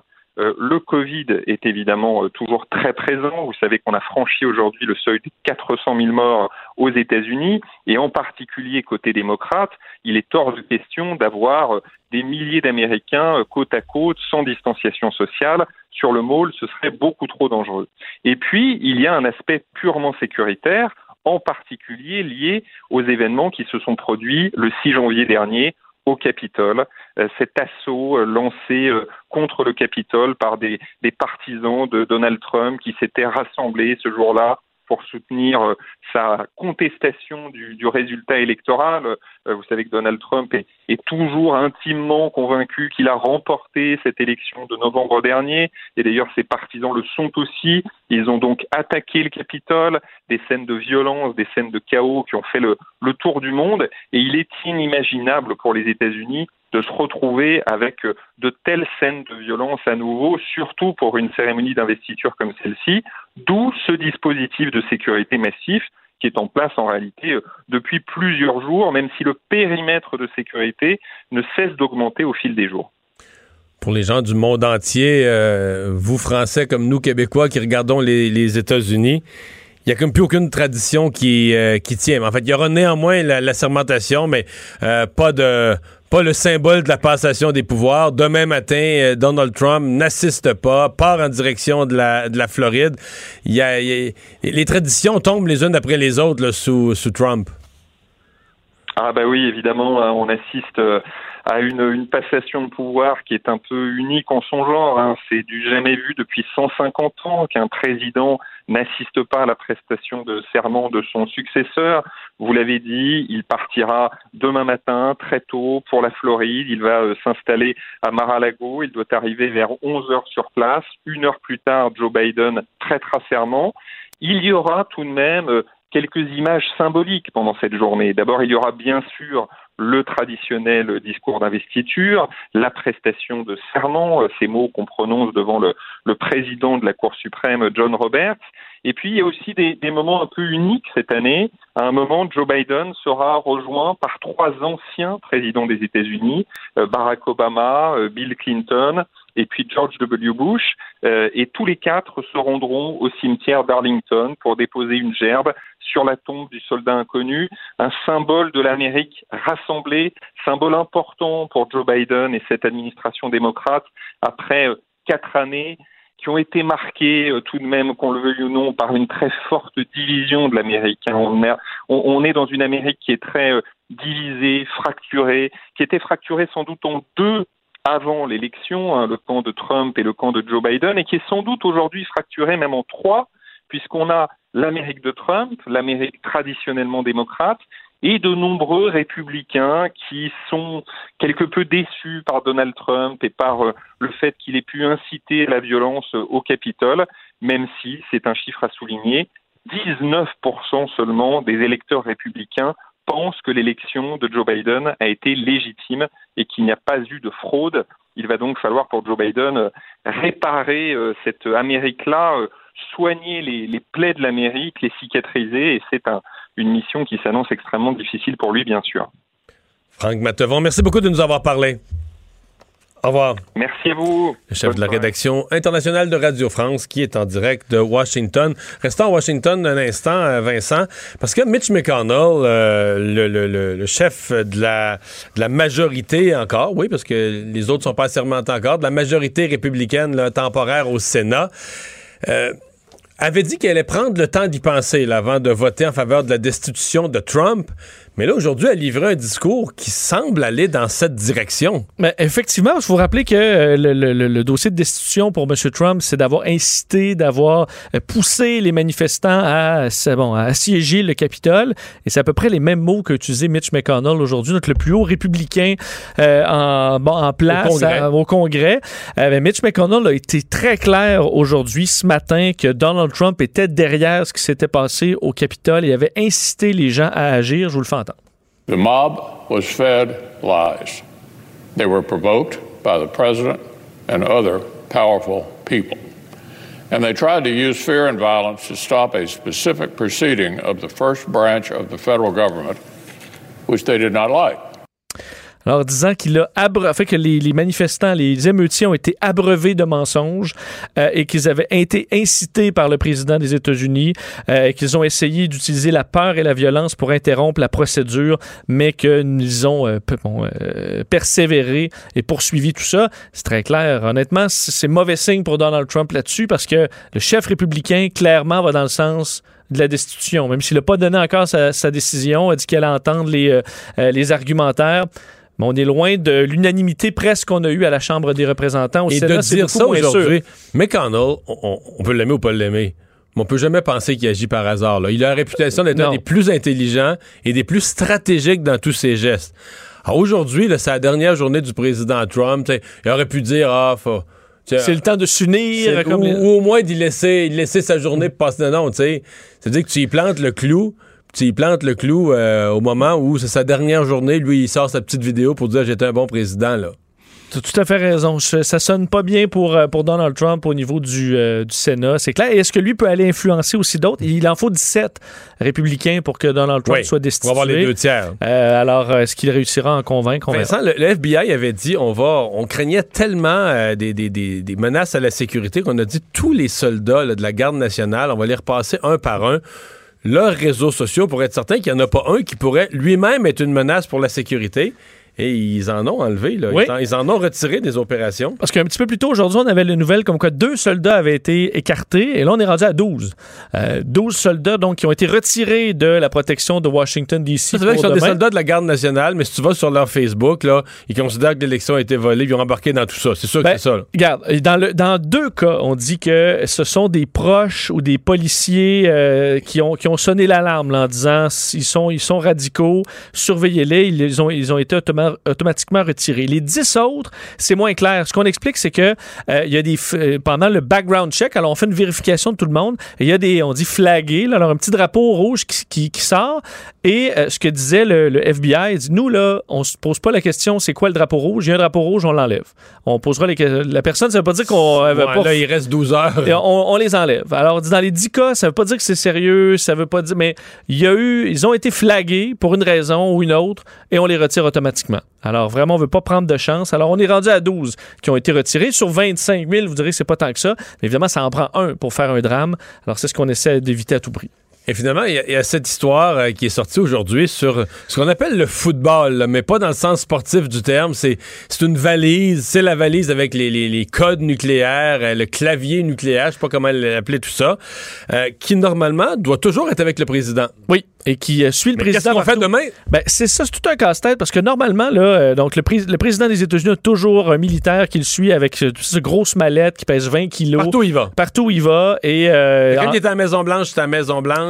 Oui, c'est sûr qu'à la maison, admettons que ça arrive à la Maison Blanche, ils ont déjà euh, une, chambre, par exemple, pour aller euh, gérer ce, ou à la Situation Room. C'est surtout quand le président se déplace, mais n'importe où. Que ça euh, c'est que si un pays, admettons la Russie, envoie un missile nucléaire vers les États-Unis, les États-Unis doivent pouvoir répondre en quelques minutes. Alors, ça prend cet outil-là toujours à la portée du président. Alors, le problème, c'est que Donald Trump va s'envoler demain matin pour la Floride, euh, de sorte que le président et l'ancien président Trump à midi pile et le nouveau président Biden ne seront pas au, même endroit. Normalement, lors de la sermentation, derrière tout ce qu'on voit, les grands discours, il y a un soldat avec la mallette et à midi, au moment où, il, où il y a le passage des pouvoirs, ben on, dans une petite cérémonie privée, là, on se passe la mallette. Il y en a un qui prend la mallette et là, l'autre personne qui sera responsable va partir avec dans un petit scénario euh, militaire euh, réglé au quart de tour. Mais là, on peut pas faire ça. On peut pas donner la mallette parce qu'on va être à des heures de vol. Alors là, euh, c'est plus compliqué. Il faut dire qu'on a déjà, semble-t-il, plusieurs mallettes qui peuvent servir dans des cas où le vice-président a besoin d'être en place ou a le designated survivor. Alors, lorsqu'un un membre qui est choisi en cas que lorsque tout le monde est réuni dans la même pièce pour en cas qu'il y ait un incident majeur. Il y aura un football pour cette personne-là. Alors là, on va être obligé d'avoir deux footballs. Alors, Biden va avoir sa mallette, Trump va avoir sa mallette, et à midi, on va devoir changer les codes, désactiver une mallette pour activer l'autre. Alors, c'est, on dit par contre au niveau des, euh, de toute la gestion militaire. On dit ça, c'est réglé, pratiqué. Il dit attendez-vous pas à ce qu'il y ait une minute de lousse là-dedans. On va tout se faire à la seconde près, mais ça rajoute un casse juste parce que le président bougonne puis il fait son gros bébé. Mario, c'est un peu ça le point. Ça, ça devient un casse-tête pour à peu près tout le monde, incluant la gestion de la stratégie nucléaire aux États-Unis. D'ailleurs, si. Euh, si jamais il y a du retard dans le vol, il y a de la, du brouillard, mais s'il y a du retard dans le vol de Trump, parce que techniquement, il est supposé être entre 11h et 11h15 être arrivé en Floride.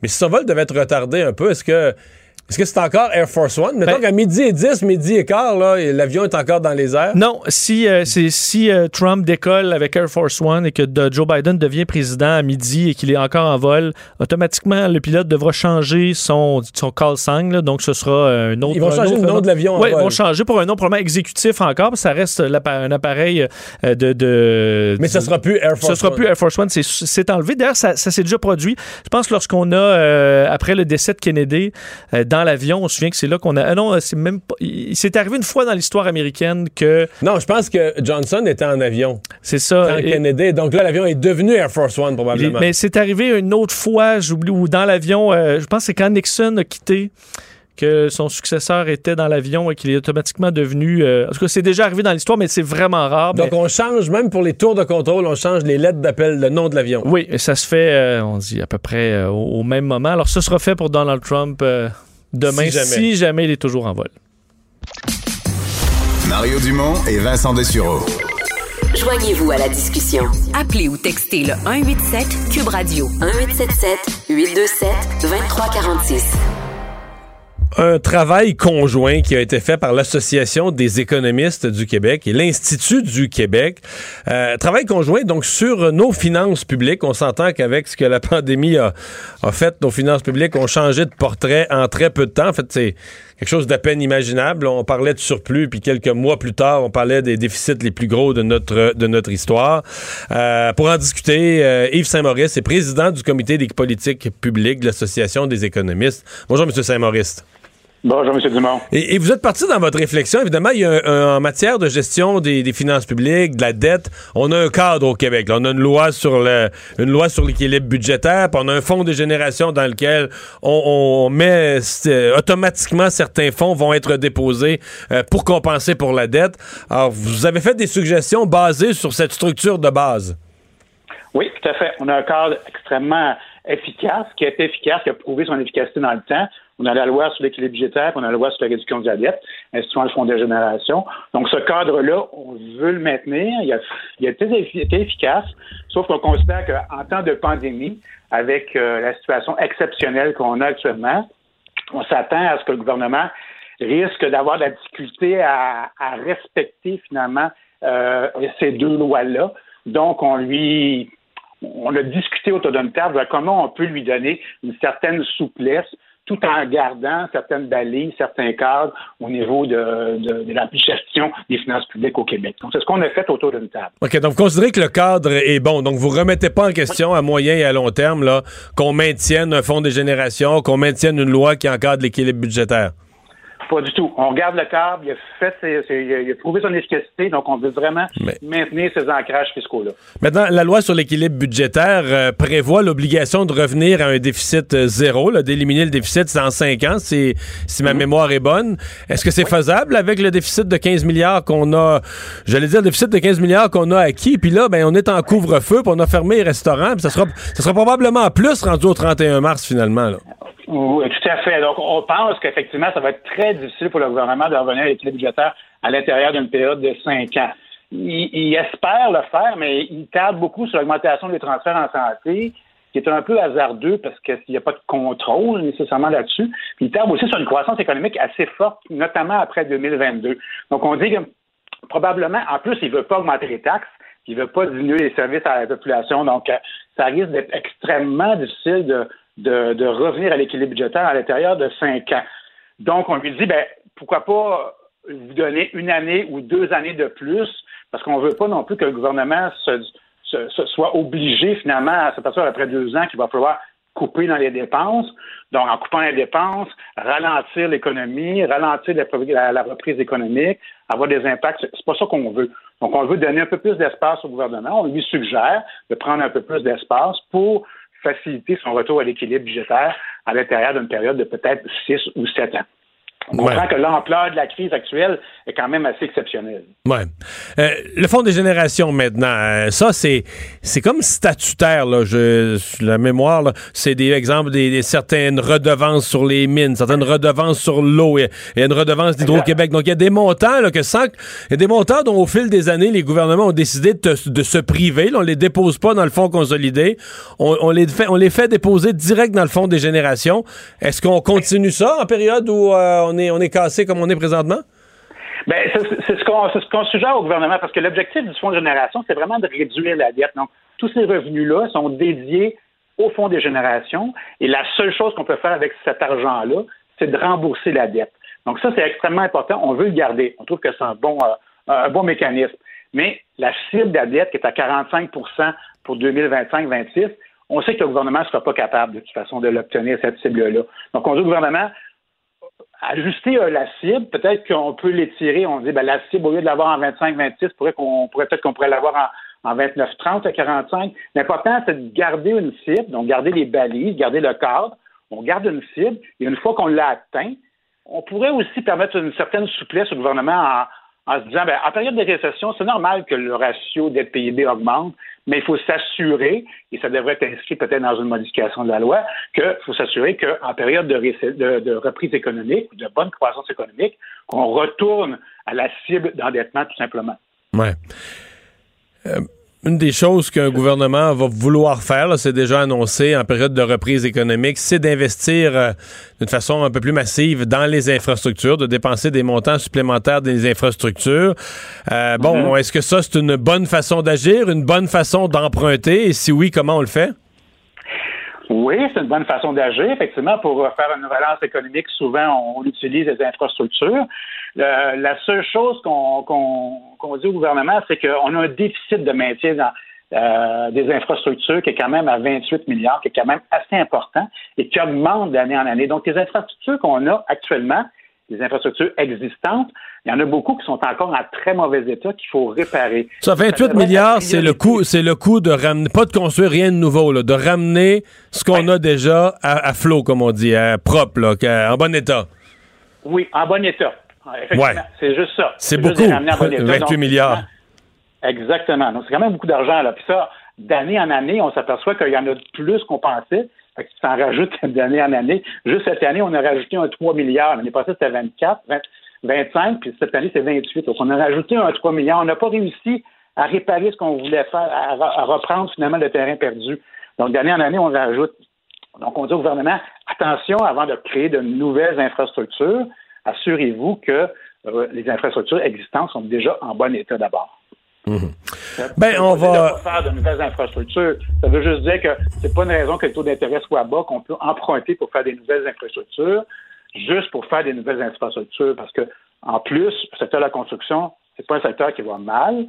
On a vu qu'avec la reprise, avec le déconfinement, on a vu que le secteur-là avait repris quand même assez facilement ses activités. Et on dit, ben, si vous mettez trop d'argent dans les infrastructures, il va manquer de main-d'œuvre dans le secteur de la construction. Donc, vous allez créer des pénuries de main-d'œuvre, puis vous allez peut-être mettre des pressions sur les coûts. Donc, c'est peut-être pas une bonne idée de faire ça. M. Saint-Maurice, on va voir euh, ce que le gouvernement va vous écouter dans son prochain budget dans quelques semaines. Merci d'avoir été là. Ça fait plaisir. Merci beaucoup. On s'arrête. Richard Martineau s'en vient. La Banque Q est reconnue pour faire valoir vos avoirs sans vous les prendre. Mais quand vous pensez à votre premier compte bancaire, tu sais, dans le temps à l'école, vous faisiez vos dépôts avec vos scènes dans la petite enveloppe. Là. Hmm, c'était bien beau.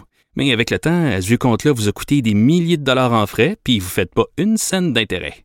Avec la banque Q, vous obtenez des intérêts élevés et aucun frais sur vos services bancaires courants. Autrement dit, ça fait pas mal plus de scènes dans votre enveloppe, ça. Banque Q, faites valoir vos avoirs.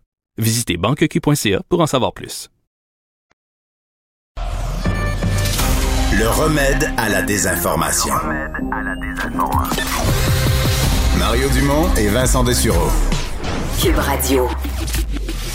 Le, commentaire de Richard Martineau. Des commentaires pas comme les autres. Salut Richard. Salut Mario, je veux parler de Trump. Je veux revenir sur ton entrevue très, très intéressante avec un journaliste français qui était basé à Washington. Et ceux qui viennent de se joindre à nous, si vous avez raté cette entrevue-là, allez sur le site de Cube. Vous devez absolument euh, écouter ça. Écoute, plus ça va dans la pandémie, plus j'ai l'impression de vivre dans un film de science-fiction. Tout ce qu'on vit, mais demain, là, on va être dans la science-fiction. Ah parce que là, vraiment, là, c'est comme si les États-Unis étaient un pays qui avait jamais connu la démocratie et qui avait là soudainement décidé d'embrasser le système démocratique, mais tu sais que c'est tout faible encore, tout fragile comme un bébé qui qui vient de naître, puis il faut il faut que tu protèges cette démocratie là qui est toute naissante. Donc on a besoin de l'armée dans les rues parce que c'est un c'est un virage alors que c'est c'est une des démocraties les plus importantes au monde. C'est délirant ce qu'on voit là. Mais c'est un pays c'est un pays qui donnait pendant des décennies les leçons de démocratie à travers le monde. Mettons au lendemain Ben d'une élection. Prenons, prenons un exemple. Un petit pays un peu instable, un peu tout croche. là. Puis là, au lendemain des élections, l'opposition refuse de reconnaître le résultat. Quel pays va arriver puis va dire hey, hey, la démocratie a parlé puis tout ça puis va... quel pays va faisait la police de ça? Ben 99% du temps c'est les États-Unis. Ben oui. Mais là, on a l'impression d'être euh, au Chili quand, euh, quand Pinochet menaçait à Yalande, là. Puis Allende, qui avait été élu démocratiquement, devrait soudainement, devait avoir euh, l'armée avec lui pour se protéger, mais l'armée s'est retournée contre lui. Écoute, c'est délirant. Quand t'es rendu là, à faire des tests, là, tu sais qu'on a filtré les soldats qui sont là pour savoir s'ils sont pro-Trump. On a enlevé ou pas- 12. Ou pas pro-Trump, on a enlevé. Écoute, c'est délirant. Et j'ai devant moi un texte que je viens de lire du New York Magazine, le magazine euh, New York, un texte qui date du 15 janvier dernier. Et le titre, c'est euh, Trump is on the verge of losing everything. Trump est sur le bord de tout perdre. Et on dit qu'il est pratiquement euh, euh, ruiné pratiquement ruiné à cause de la pandémie. Ces hôtels, ça ne fonctionne pas. Puis après ça, il Ouais, va puis avoir, une des valeurs- sûr, une des valeurs, c'était le campagne- Trump, hein? Ben, le nom. Fait donc, la campagne de boycott, il y a trois banques qui ont coupé les liens avec, avec lui. Euh, lui faisait affaire avec une grosse firme immobilière qui s'occupait de trouver des locataires pour ses buildings, ses gratte-ciels. La ferme imm- immobilière a dit, on veut rien savoir de toi. Euh, écoute, bonne chance pour négocier avec la ville de New York et avec le gouverneur euh, euh, Cuomo euh, si jamais il a besoin d'aide pour ses business. Euh, il y a des poursuites contre lui. On dit qu'il est, pratiquement sur le bord de la ruine, de la faillite personnelle. Ça va pas bien, là, vraiment, pour lui. Richard, euh, M. Legault veut que Trudeau interdise les voyages. En fait, Justin Trudeau a quand même lancé un avertissement ce matin plus sévère aux gens de ne pas voyager. T'en penses quoi à la fin de la journée? Est-ce que M. Legault a interdit à Yuri Chassin de voyager? Non, il a approuvé son voyage. Mais, est-ce que Yuri Chassin a voyagé? Est-ce qu'il a fait un voyage au sens d'un voyage? Euh, est-ce qu'il est, allé- est à la plage euh, avec, euh, dans un tout inclus ou il a fait un autre type de voyage? Je reste, je reste sceptique. Pour moi, je reste sceptique. On m'a pas, mettons, on m'a pas convaincu que son voyage était vraiment essentiel. Mais en même temps, on nous a, on vraiment nous a expliqué que c'est pas le même voyage, mettons, que, que ceux qui sont allés dans un tout inclus ou que, pas- que Pierre Arcan, là. Oui, mais reste qu'il a pris l'avion, puis euh, tu as vu ce que- que- ce qu'on a vu dans les avions récemment? Il y avait plein de cas de COVID Ah non, dans les comprends. avions. Reste que bon. non, parce que je veux dire, il, est allé lui- seul, il est allé seul au Pérou. Il n'est pas allé à rejoindre son conjoint pour régler des questions d'immigration. Pour moi, c'est pas la même affaire que dans un tout inclus. Non, non, ça, ça Est-ce que le voyage était essentiel? Je le sais pas. Ça, je suis pas On capable de pose la juger. question. Une chose, je veux pas faire de propagande politique, mais veut dire, euh, regarde, là, euh, prenons le taureau par les cornes. Si vous voulez que le Québec puisse avoir le contrôle de ses frontières et des avions qui atterrissent au Québec, il y a une solution pour ça. C'est qu'on devienne un pays.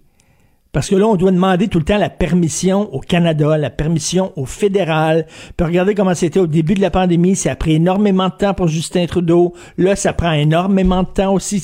Si- vous voulez que le Québec ait vraiment le contrôle de ses frontières, il y a une solution. Une façon de le faire et c'est tout. Cela dit, vraiment, sa nièce, sa brette en maudit. Je sais pas qu'est-ce Mm. qu'attend Justin Trudeau pour interdire les voyages non essentiels. Il me semble que c'est non, ça non constitutionnel. Ouais, que- comment on décide qu'est-ce qui est non? Parce que non essentiel, je comprends qu'on va viser les pays du sud, mais il y en a pour qui ça peut être essentiel d'aller là. Pourquoi là tu pourrais aller en Europe? Euh, euh, Comment tu dis un vol est essentiel ou pas essentiel? Parce que chaque passager il va pour des raisons différentes, c'est pas non plus simple. C'est pas simple, effectivement, c'est pas simple. Euh, écoute, euh, je, parlais récemment, euh, ça c'est une situation beaucoup plus extrême, mais j'ai un ami qui se, est sur ses derniers milles, des gros problèmes de santé, là, ses, ses, jours sont comptés, et il aimerait peut-être ça, tu sais, aller dans le sud avant de, avant de partir. Il aimerait peut-être ça, s'en aller, puis voir, aller dans le sud et voir ses proches et tout ça. Bon, écoute, je sais pas, c'est pas évident de, de faire ça.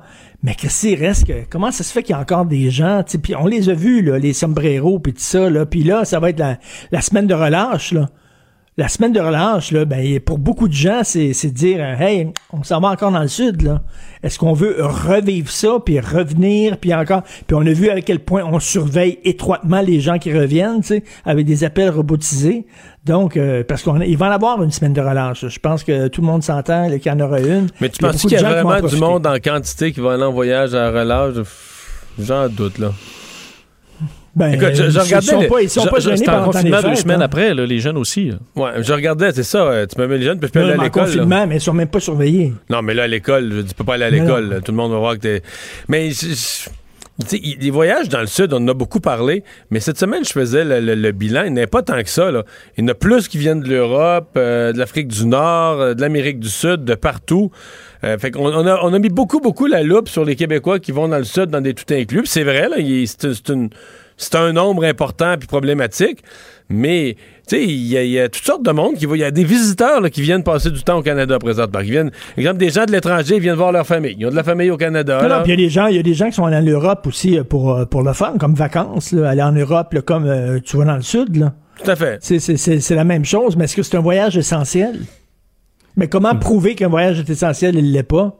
Pas facile. C'est pas, pas facile. Tu parlais du fédéral. Euh, on peut parler d'Erin O'Toole aussi, qui a fermé la porte aux coucous et aux extrémistes dans son parti. C'est tout le temps le problème avec le Parti conservateur. C'est très facile de, de, de mettre le Parti conservateur, c'est une position de défense. Tu rien qu'à dire, ah, euh, il y a des coucous.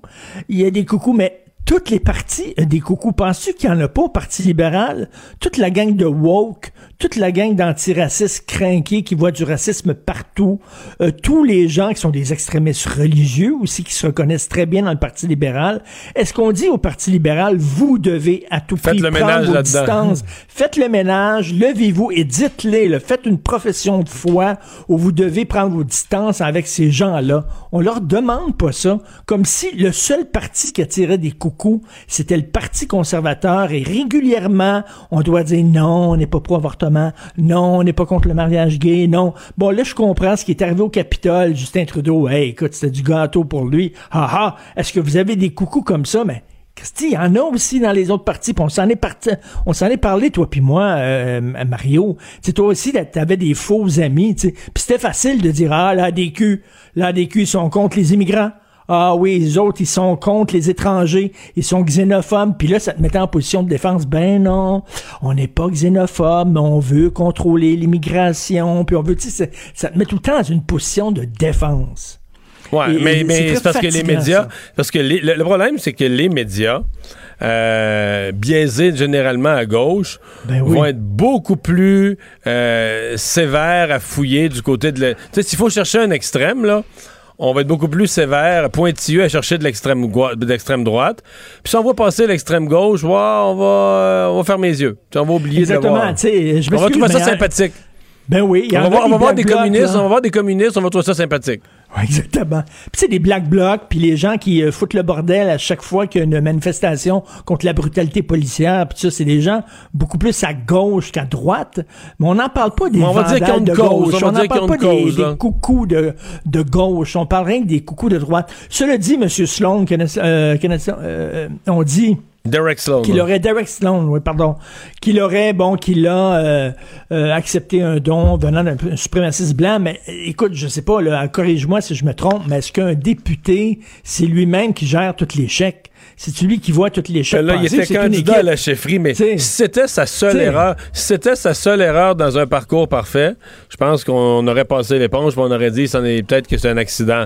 Mais disons qu'on cherchait des prétextes pour euh, Derek Sloan était en porte-à-faux avec le parti dans, sur toutes sortes de questions. Michael, mais Michael Moore, tu sais, l'humoriste journaliste américain, avait fait à un moment donné pour une de ses émissions de télévision, il avait fait un stunt, il avait envoyé un chèque, un don à tous les partis, de gauche comme de droite. Il avait envoyé un chèque euh, du Coca-Cola. OK, euh, c'était un chèque comme de 100 pièces à chaque parti, puis tous les partis avaient encaissé le chèque. Puis c'était écrit le Ku Klux Klan, puis ça s'est passé parce que ça, passe dans la machine, puis un chèque est arrivé, puis tout ça. Donc, euh, tu sais, de dire ah ah, donc c'est le Parti conservateur qui est tenté par le démon de l'extrême droite. Non, mais, mais en, faisant, en faisant tous ces gestes-là, euh, sa lettre de la fin de semaine, l'expulsion d'un député, je trouve que Karen O'Toole vient clarifier ses positions, Tout à fait. vient rassurer euh, bien, bien Tout à fait, mais j'espère qu'il n'y aura pas à faire ça aux deux semaines non plus. Là, non. J'espère que maintenant le message est passé. On tourne la page. Merci, Richard. Merci, à demain. La Banque Q est reconnue pour faire valoir vos avoirs sans vous les prendre. Mais quand vous pensez à votre premier compte bancaire, tu sais, dans le temps à l'école, vous faisiez vos dépôts avec vos scènes dans la petite enveloppe. Là. Hmm, c'était bien beau. Mais avec le temps, à ce compte-là vous a coûté des milliers de dollars en frais, puis vous ne faites pas une scène d'intérêt. Avec la banque Q, vous obtenez des intérêts élevés et aucun frais sur vos services bancaires courants. Autrement dit, ça fait pas mal plus de scènes dans votre enveloppe, ça. Banque Q, faites valoir vos avoirs. Visitez banqueq.ca pour en savoir plus. Mario Dumont, un vent d'air frais. Pas étonnant que la politique soit sa deuxième nature. Vous écoutez Mario Dumont et Vincent Dessureau. Alors, euh, c'est l'heure de la chronique politique de Gilles Barry. Salut Gilles. Bon après-midi, Mario. Et tu te poses comme question euh, aujourd'hui, après la pandémie, de quelle façon on va approcher notre, notre système de santé euh, coûteux, mais pas toujours performant lorsqu'on en a besoin? Exactement. je voulais faire un peu de pouce sur ta chronique du Journal de Montréal vendredi et ta première, ton premier constat, y a-t-il des gens qui réfléchissent à Québec sur ce que devrait être notre système de santé après la crise? Alors moi, j'ai deux questions, Mario. J'ai trois constats et trois solutions. Alors, première question, sommes-nous satisfaits comme Québécois de notre système de santé qui prend à peu près 50 milliards de taxes et d'impôts des Québécois et des Québécoises? Est-ce qu'on en a pour notre argent? Quand la crise sera terminée, est-ce qu'on va garder le système tel quel ou sinon, qu'est-ce qu'on doit changer? Alors, il y a trois constats, Mario, pour moi. Depuis 40 ans, on a essayé de corriger puis de redresser ça. Et euh, tous les gouvernements confondus, depuis M. Robert Bourassa, euh, Thérèse Lavoie-Roux à l'époque, Marc-Yvan Côté, on pourrait tous les nommer, tous les ministres de la Santé, en moyenne, en passant, Mario, ont duré à peu près deux ans comme ministre responsable de la santé.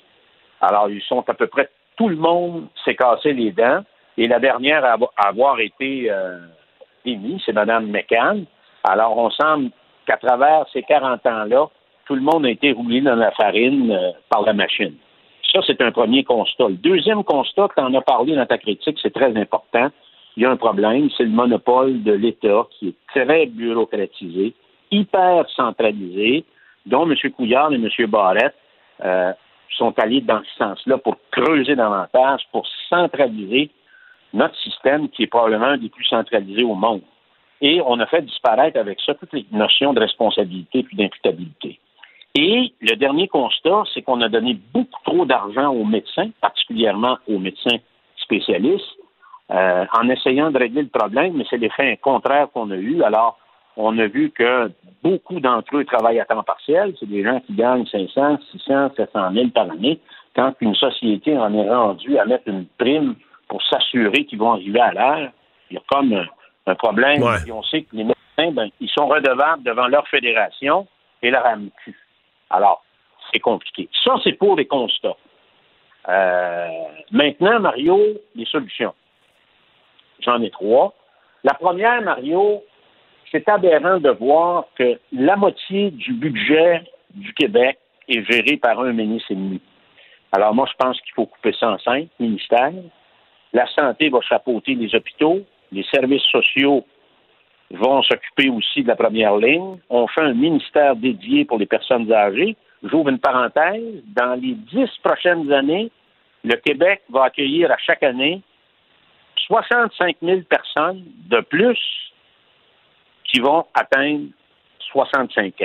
C'est quasiment une ville.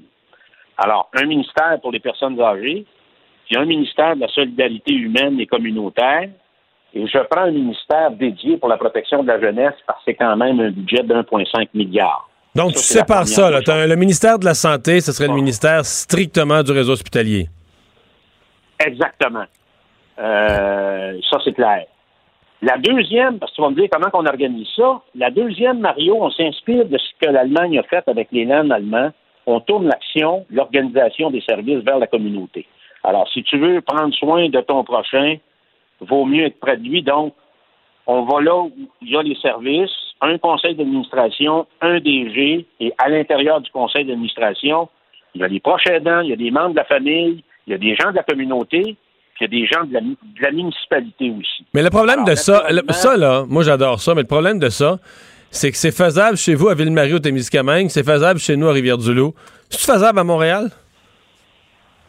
y a-t-il encore une notion de communauté dans, ces, dans, des mégapoles? Oui, oui, oui. Il y en a dans l'est de Montréal, il y en a dans le nord de Montréal, oui, il y en a dans le centre-ville de Montréal.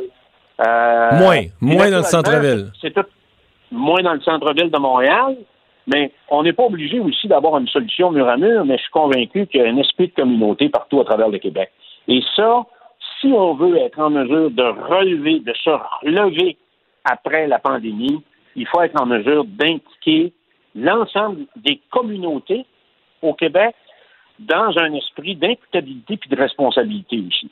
Et c'est sûr, Mario, que j'abolis de facto les SUS et les CIS. Troisième solution, Mario, qui n'est pas la moindre, et tu en as parlé dans ton article, c'est de casser le monopole de l'État. Alors, il faut se tourner vers le privé, réglementé et régi par, euh, naturellement, euh, le, gouvernement du Québec. Il faut se tourner vers le privé, puis il faut se tourner vers le communautaire. Et je donne un exemple. Le gouvernement fait un appel d'offres pour 2000 chirurgies euh, de la hanche. Alors, il y a un appel d'offres entre le public et le privé, puis la meilleure offre gagne. Euh, les pontages, la chirurgie du genou. Avec les services sociaux, on fait appel aux communautaires, l'itinérance à Montréal, la prévention du suicide, le traitement des alcooliques toxicomanes, les femmes violentées, les soins à domicile, la santé mentale, la prévention en général des grandes détresses. Mais on remet un nouvel esprit dans notre réseau qui amène des gens euh, à amener des solutions novatrices, nouvelles, puis probablement avec de meilleures qualités, avec de meilleurs résultats. Alors, c'est un peu ça le plan. Et je ne crois pas, Mario, qu'une grand-messe avec une grande commission nationale qui va durer trois ans, on va voir autour de la table avec les, mêmes personnes probablement qui nous ont mis dans l'arme, nous proposer de nous en sortir, je ne crois pas ça. Alors, et probablement que le gouvernement pourra le faire en arrivant, le prochain gouvernement, quand il arrivera au pouvoir, ça sera le temps de mettre ça en place, mais avec probablement un ministre qu'on ne connaît pas encore qui pourrait avoir la responsabilité de, de s'occuper de ça. C'est tout un programme pour un mandat. merci beaucoup, Gilles. Salut. Merci, Mario. Bye-bye. Mario Dumont et Vincent Dessureau. Joignez-vous à la discussion. Appelez ou textez le 187 Cube Radio 1877 827 2346. On parle sport avec Jean-François Barry. Salut. Hey, bonjour Mario, bonjour Vincent. Alors le Canadien hier qui nous a impressionné quand même, là. deuxième match euh, de suite à Edmonton. On avait pris pour acquis qu'après avoir perdu le premier, les Oilers allaient revenir en force. Ce qui a été le cas des cinq premières minutes du match. C'était une tempête à Edmonton, mais euh, le Canadien est sorti gagnant.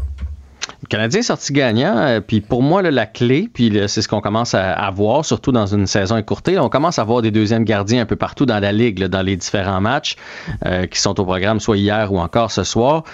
Euh, c'est la profondeur. Hey, tu sais, hier, Jake Allen, là, tu te souviens, d'habitude, quand Price n'était pas dans le filet, on regardait ça avec les mains ses yeux, là, tu sais, un peu comme un film d'horreur, mon Dieu, ça va mal aller. Là, il est solide, Jake Allen. Il l'aurait pris du côté des Oilers hier soir, là. Je sais pas si tu as eu le même feeling que moi dans ton salon. Très calme, très calme, très à son, très concentré, euh, rien donné. Ça, veut dire que tu peux le relancer dans, dans, le, feu de l'action à peu près n'importe quand. Tu es, à l'aise. Euh, moi, j'ai bien aimé Jake Evans. On n'en parle pas beaucoup. Là. On est des joueurs de soutien, mais Jake Evans a été très bon. Euh, un but de Lekonen. Euh, Edmondson à la défense a bien joué. Hier, les buts sont venus de la part des défenseurs. quand tu y penses, là, Anderson, Suzuki, Gallagher, Tatar, hier, se sont fait blanchir, mais le Canadien était quand même là. Ce qu'une équipe comme les Oilers n'ont pas. Puis je te pose la question, Mario. dans les dernières années, je t'aurais donné le choix entre les Oilers et le Canadien, pas mal certain que tu aurais pris les Oilers comme équipe. Non, le Canadien a rebâti quelque chose et on espère que ça va. Là, ils s'en vont. Parce que c'est ça qui est, un peu fou. Là, ils s'en vont pour trois matchs à Vancouver s'en vont pour trois matchs à Vancouver. Ça commence demain soir. Et euh, Vancouver a une belle équipe de hockey aussi. On parle de profondeur. Euh, eux autres aussi, là, ça peut venir de plusieurs trios. Euh, ils ont beaucoup de jeunes. Puis, puis là, tu sais, ce matin, après mon, mon micro avec, avec Pierre, on, on, a fait un petit tweet. Là, puis là, il y a des gens qui ont fait Hey, là, tu pars en peur. Je suis pas en train de dire que le Canadien va gagner la Coupe Stanley non plus. Mais je pense qu'on se présente à Vancouver et on a toutes les raisons au monde de croire qu'on peut gagner les matchs. Et c'est ça la différence avec les dernières années. On se présente pour on fait on peut la gagner à soi. on, est, on, est capable. On était fort en infériorité numérique, mais le taux de punition, est-ce que c'est trop élevé? Est-ce que c'était anormal hier? Ben, en fait, s'il y a une chose à changer chez le Canadien, ça va, ça va être ça. On prend beaucoup de pénalités depuis le début de l'année. Non, puis là, on se fait prendre aussi. Ça fait deux fois que on est déjà en désavantage numérique. Puis là, euh, Weber l'a fait. Hier, c'était Charrot. Charrot. Tu envoies, la rondelle direct dans la foule. Ça, c'est une punition automatique. Pas d'interprétation de l'arbitre. C'est un automatisme. Puis on se met à 5. Ça fait deux fois qu'on se met à 5 contre 3 à cause de ça. C'est accidentel. C'est une maladresse, mais une maladresse qui coûte cher. Là. Ça, c'est un peu de la malchance. En même temps, moi, je pense que le Canadien va être un peu plus puni cette année. C'est plate à dire, mais on s'est grossi, on est plus physique. Tu sais, je te, je te ramène à la pénalité de Anderson dans le premier match. Il y a juste pousser un peu le gars, mais euh, tu sais, Anderson, il fait 6 et 2, 210 euh, livres, puis, mais le gars qui a poussé, il est plus petit, puis le gars, il a tombé, puis il a mal paru, mais ça vient un peu avec. Tu sais, souvenons-nous, quand les Browns étaient plus physiques que nous, tu sais, souvent, on avait des avantages numériques. C'est le, danger d'avoir une équipe qui brasse un peu plus, qui est, qui est plus dur à jouer. Mais la bonne nouvelle, encore là, hier, Dano a eu une pénalité. Euh, mon Dieu, je Armia a eu une pénalité. Donc, des gars qui jouent en désavantage numérique pas de problème. On avait de la profondeur. On a envoyé Suzuki. on dans, a le cas d'Armia, dans le cas d'Armia, quand même, une pénalité, c'était intéressant parce que ça. Ça a mis des permis de le voir? Non, non, non, ça a mis des chiffres dans son tableau parce qu'il y, a zéro but. Il y avait zéro but, zéro passe, puis zéro point. Zéro minute de punition, mais là, au moins, il y, a un chiffre. Il y a, un chiffre là. là. ouais. Dans ceux qui tirent un peu de la patte, là, puis que, tu sais, si jamais on veut faire jouer un Corey Perry, par exemple, là, ou un Frolic, euh, je te dirais qu'il est en tête de liste pour sauter son tour. Là, il, y a, il y a un peu de misère. Mais, euh, mais bon, on va pas s'acharner sur ceux pour qui ça va pas bien. Là. Ouais, c'est ça. Mais on s'attend un peu à ça. Hein. À Armia, c'est un fantôme une fois de temps en temps. Puis, hop, à un moment donné, pendant 3-4 matchs, euh, il va te marquer 3-4 buts. puis après ça, il il disparaît. C'est ce genre de joueur-là. Mais bon, euh, ah, il n'y a pas une équipe de la Ligue qui a quatre trios bien balancés puis que tout le monde contribue tous les soirs. C'est comme ça. Un mot sur la East Coast League. Euh, le CH et Trois-Rivières, ce serait entendu Ouais, mais je vous en avais parlé euh, la semaine dernière. Je pensais même que c'était fait, mais là, c'est officiel. Donc, euh, euh, dans le fond, l'équipe de la East Coast League de Trois-Rivières va devenir une équipe qui va faire partie d'une espèce de club-école du Canadien. Donc, le, Canadien va avoir le Rocket, puis il va aussi avoir une équipe maintenant dans, dans, la East Coast League. Fait qu'on va pouvoir envoyer des joueurs avec le Rocket, puis des fois, quand on a un trop-plein, on va pouvoir en envoyer à Trois-Rivières. donc, on va pouvoir les surveiller. Ça va être plus facile de surveiller le développement des joueurs. il y a peu de joueurs on va se le dire, qui partent de la East Coast et qui reviennent dans la Ligue nationale, mais ça arrive une fois de temps en temps. Puis euh, s'ils ne reviennent pas dans la Ligue nationale, ils vont peut-être revenir dans la Ligue américaine. Donc c'est une bonne nouvelle. Et aujourd'hui, le propriétaire parlait même des joueurs universitaires euh, canadiens qui souvent n'ont pas d'endroit où aller. Là. Tu finis, euh, tu as joué pour McGill, puis hop, ta carrière est terminée par la suite. Ben peut-être qu'on pourra leur faire une place ici à Trois-Rivières, puis ils pourront finir leur, leur carrière. Donc c'est des beaux débouchés pour les joueurs québécois. Complications COVID pour la Ligue nationale de hockey ce soir-là. Oui, euh, d'autres, on sait que Dallas n'a toujours pas débuté sa saison. Et là, c'est du côté des Dallas n'ont pas joué un match? Non, ils n'ont pas joué encore. Oh. Euh, Non, eux autres, la saison, ça va commencer bientôt, là. Mais oui, ils sont, sont en retard. Et là, c'est les Hurricanes qui sont pris avec trois cas de COVID. Donc, euh, le match de ce soir contre les Prédateurs va être euh, repoussé à une date ultérieure. Et euh, le combat reporté de Marie-Ève aura finalement lieu le 5 mars? Oui, ça aussi, il me semble qu'on a parlé souvent cette année. Son fameux combat de championnat contre euh, Clarissa Shield. Donc, c'est deux championnes. C'est un combat pour unifier justement les, les, les deux ceintures. Euh, va avoir lieu le 5 mars euh, au Michigan. Marie-Ève Dicker, on le sait, est invaincue. 17 victoires, aucune défaite. Et de l'autre côté aussi, là, Madame Shield est invaincue avec 10 victoires, aucune défaite, 2 KO. Donc, ça va être un bon combat. Mais la bonne nouvelle, c'est qu'ils vont pouvoir reprendre. Parce qu'à un moment donné, t'entraîner, t'entraîner, c'est bien beau, mais tu as besoin euh, de te battre, tu as besoin de millage, surtout qu'une carrière de boxeur ou de boxeuse, c'est court. Alors, c'est une bonne nouvelle pour euh, Marie-Ève Dicker. Et en terminant, ben, les matchs de ce soir, Ottawa contre Winnipeg, ça va être le match à surveiller. C'est dans notre conférence. Et moi, je vous prédis qu'Ottawa, cette année, va vendre chèrement leur peau à chaque match. Mais à date, ils euh, surprennent, là. Oui, puis ils vont être durs à jouer. Ils ont des bons jeunes. Malheureusement, Stougeley est blessé ce soir. va être remplacé par Galchenia, qui est du côté de Winnipeg. C'est Laine qui est blessé, n'est pas dans l'uniforme. Merci beaucoup, Jean-François. Salut. On se reparle euh, demain et nous, on va s'arrêter euh, pour la pause. Je rejoins Pierre Bruno dans un instant. La Banque Q est reconnue pour faire valoir vos avoirs sans vous les prendre. Mais quand vous pensez à votre premier compte bancaire, tu sais, dans le temps à l'école, vous faisiez vos dépôts avec vos scènes dans la petite enveloppe. Hmm, c'était bien beau. Mais avec le temps, ce vieux compte-là vous a coûté des milliers de dollars en frais, puis vous ne faites pas une scène d'intérêt. Avec la Banque Q, vous obtenez des intérêts élevés et aucun frais sur vos services bancaires courants. Autrement dit, ça fait pas mal plus de scènes dans votre enveloppe, ça. Banque Q. Faites valoir vos avoirs. Visitez banqueq.ca pour en savoir plus. Mario Dumont et Vincent Dessureau. Inséparables comme les aiguilles d'une montre. Cube Radio. Cube Radio. Cube Radio. En direct à LCN. C'est le moment de retrouver Mario Dumont dans les studios de Cube Radio. Euh, Mario, ces retards d'approvisionnement du vaccin Pfizer, là, on sait que c'est la situation est pire que ce qu'on croyait, puisque Pfizer n'en livrera tout simplement pas au Canada la semaine prochaine. Oui, exactement. Il y, a deux choses. Si on, vendredi, on a eu la nouvelle que Pfizer réorganisait sa, sa, production en Europe et que ça nous, ça nous affecterait. Euh, en fin de semaine, on a compris d'abord que ça nous affecterait plus que l'Europe. On pensait que ce serait équivalent, mais non.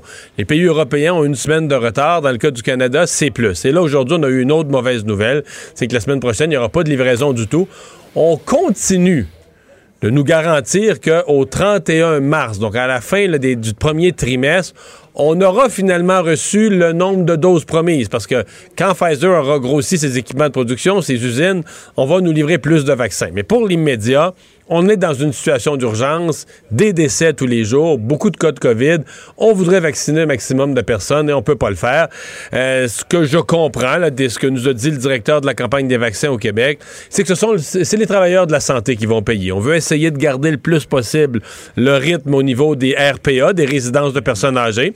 Pour les CHSLD, il n'y a pas de problème. On va avoir fini en fin de semaine. En fin de semaine, on complète ça. Donc ça, il n'y a pas de problème. Donc le groupe où on va retarder, on va reporter les vaccinations, ce sont surtout les travailleurs de la santé, c'est ce que j'en déduis, qui vont finir par être vaccinés, mais plus tard. Euh, est-ce que ça retarde aussi pour d'autres groupes, qu'on pense aux 80 ans et plus, etc., aux groupes qui arrivaient ensuite? Peut-être que oui, peut-être que non. Ça va dépendre de... la deuxième dose, Mario. Ah oui, mais ça, c'est aussi le problème de la deuxième dose. Au bout de 90 jours.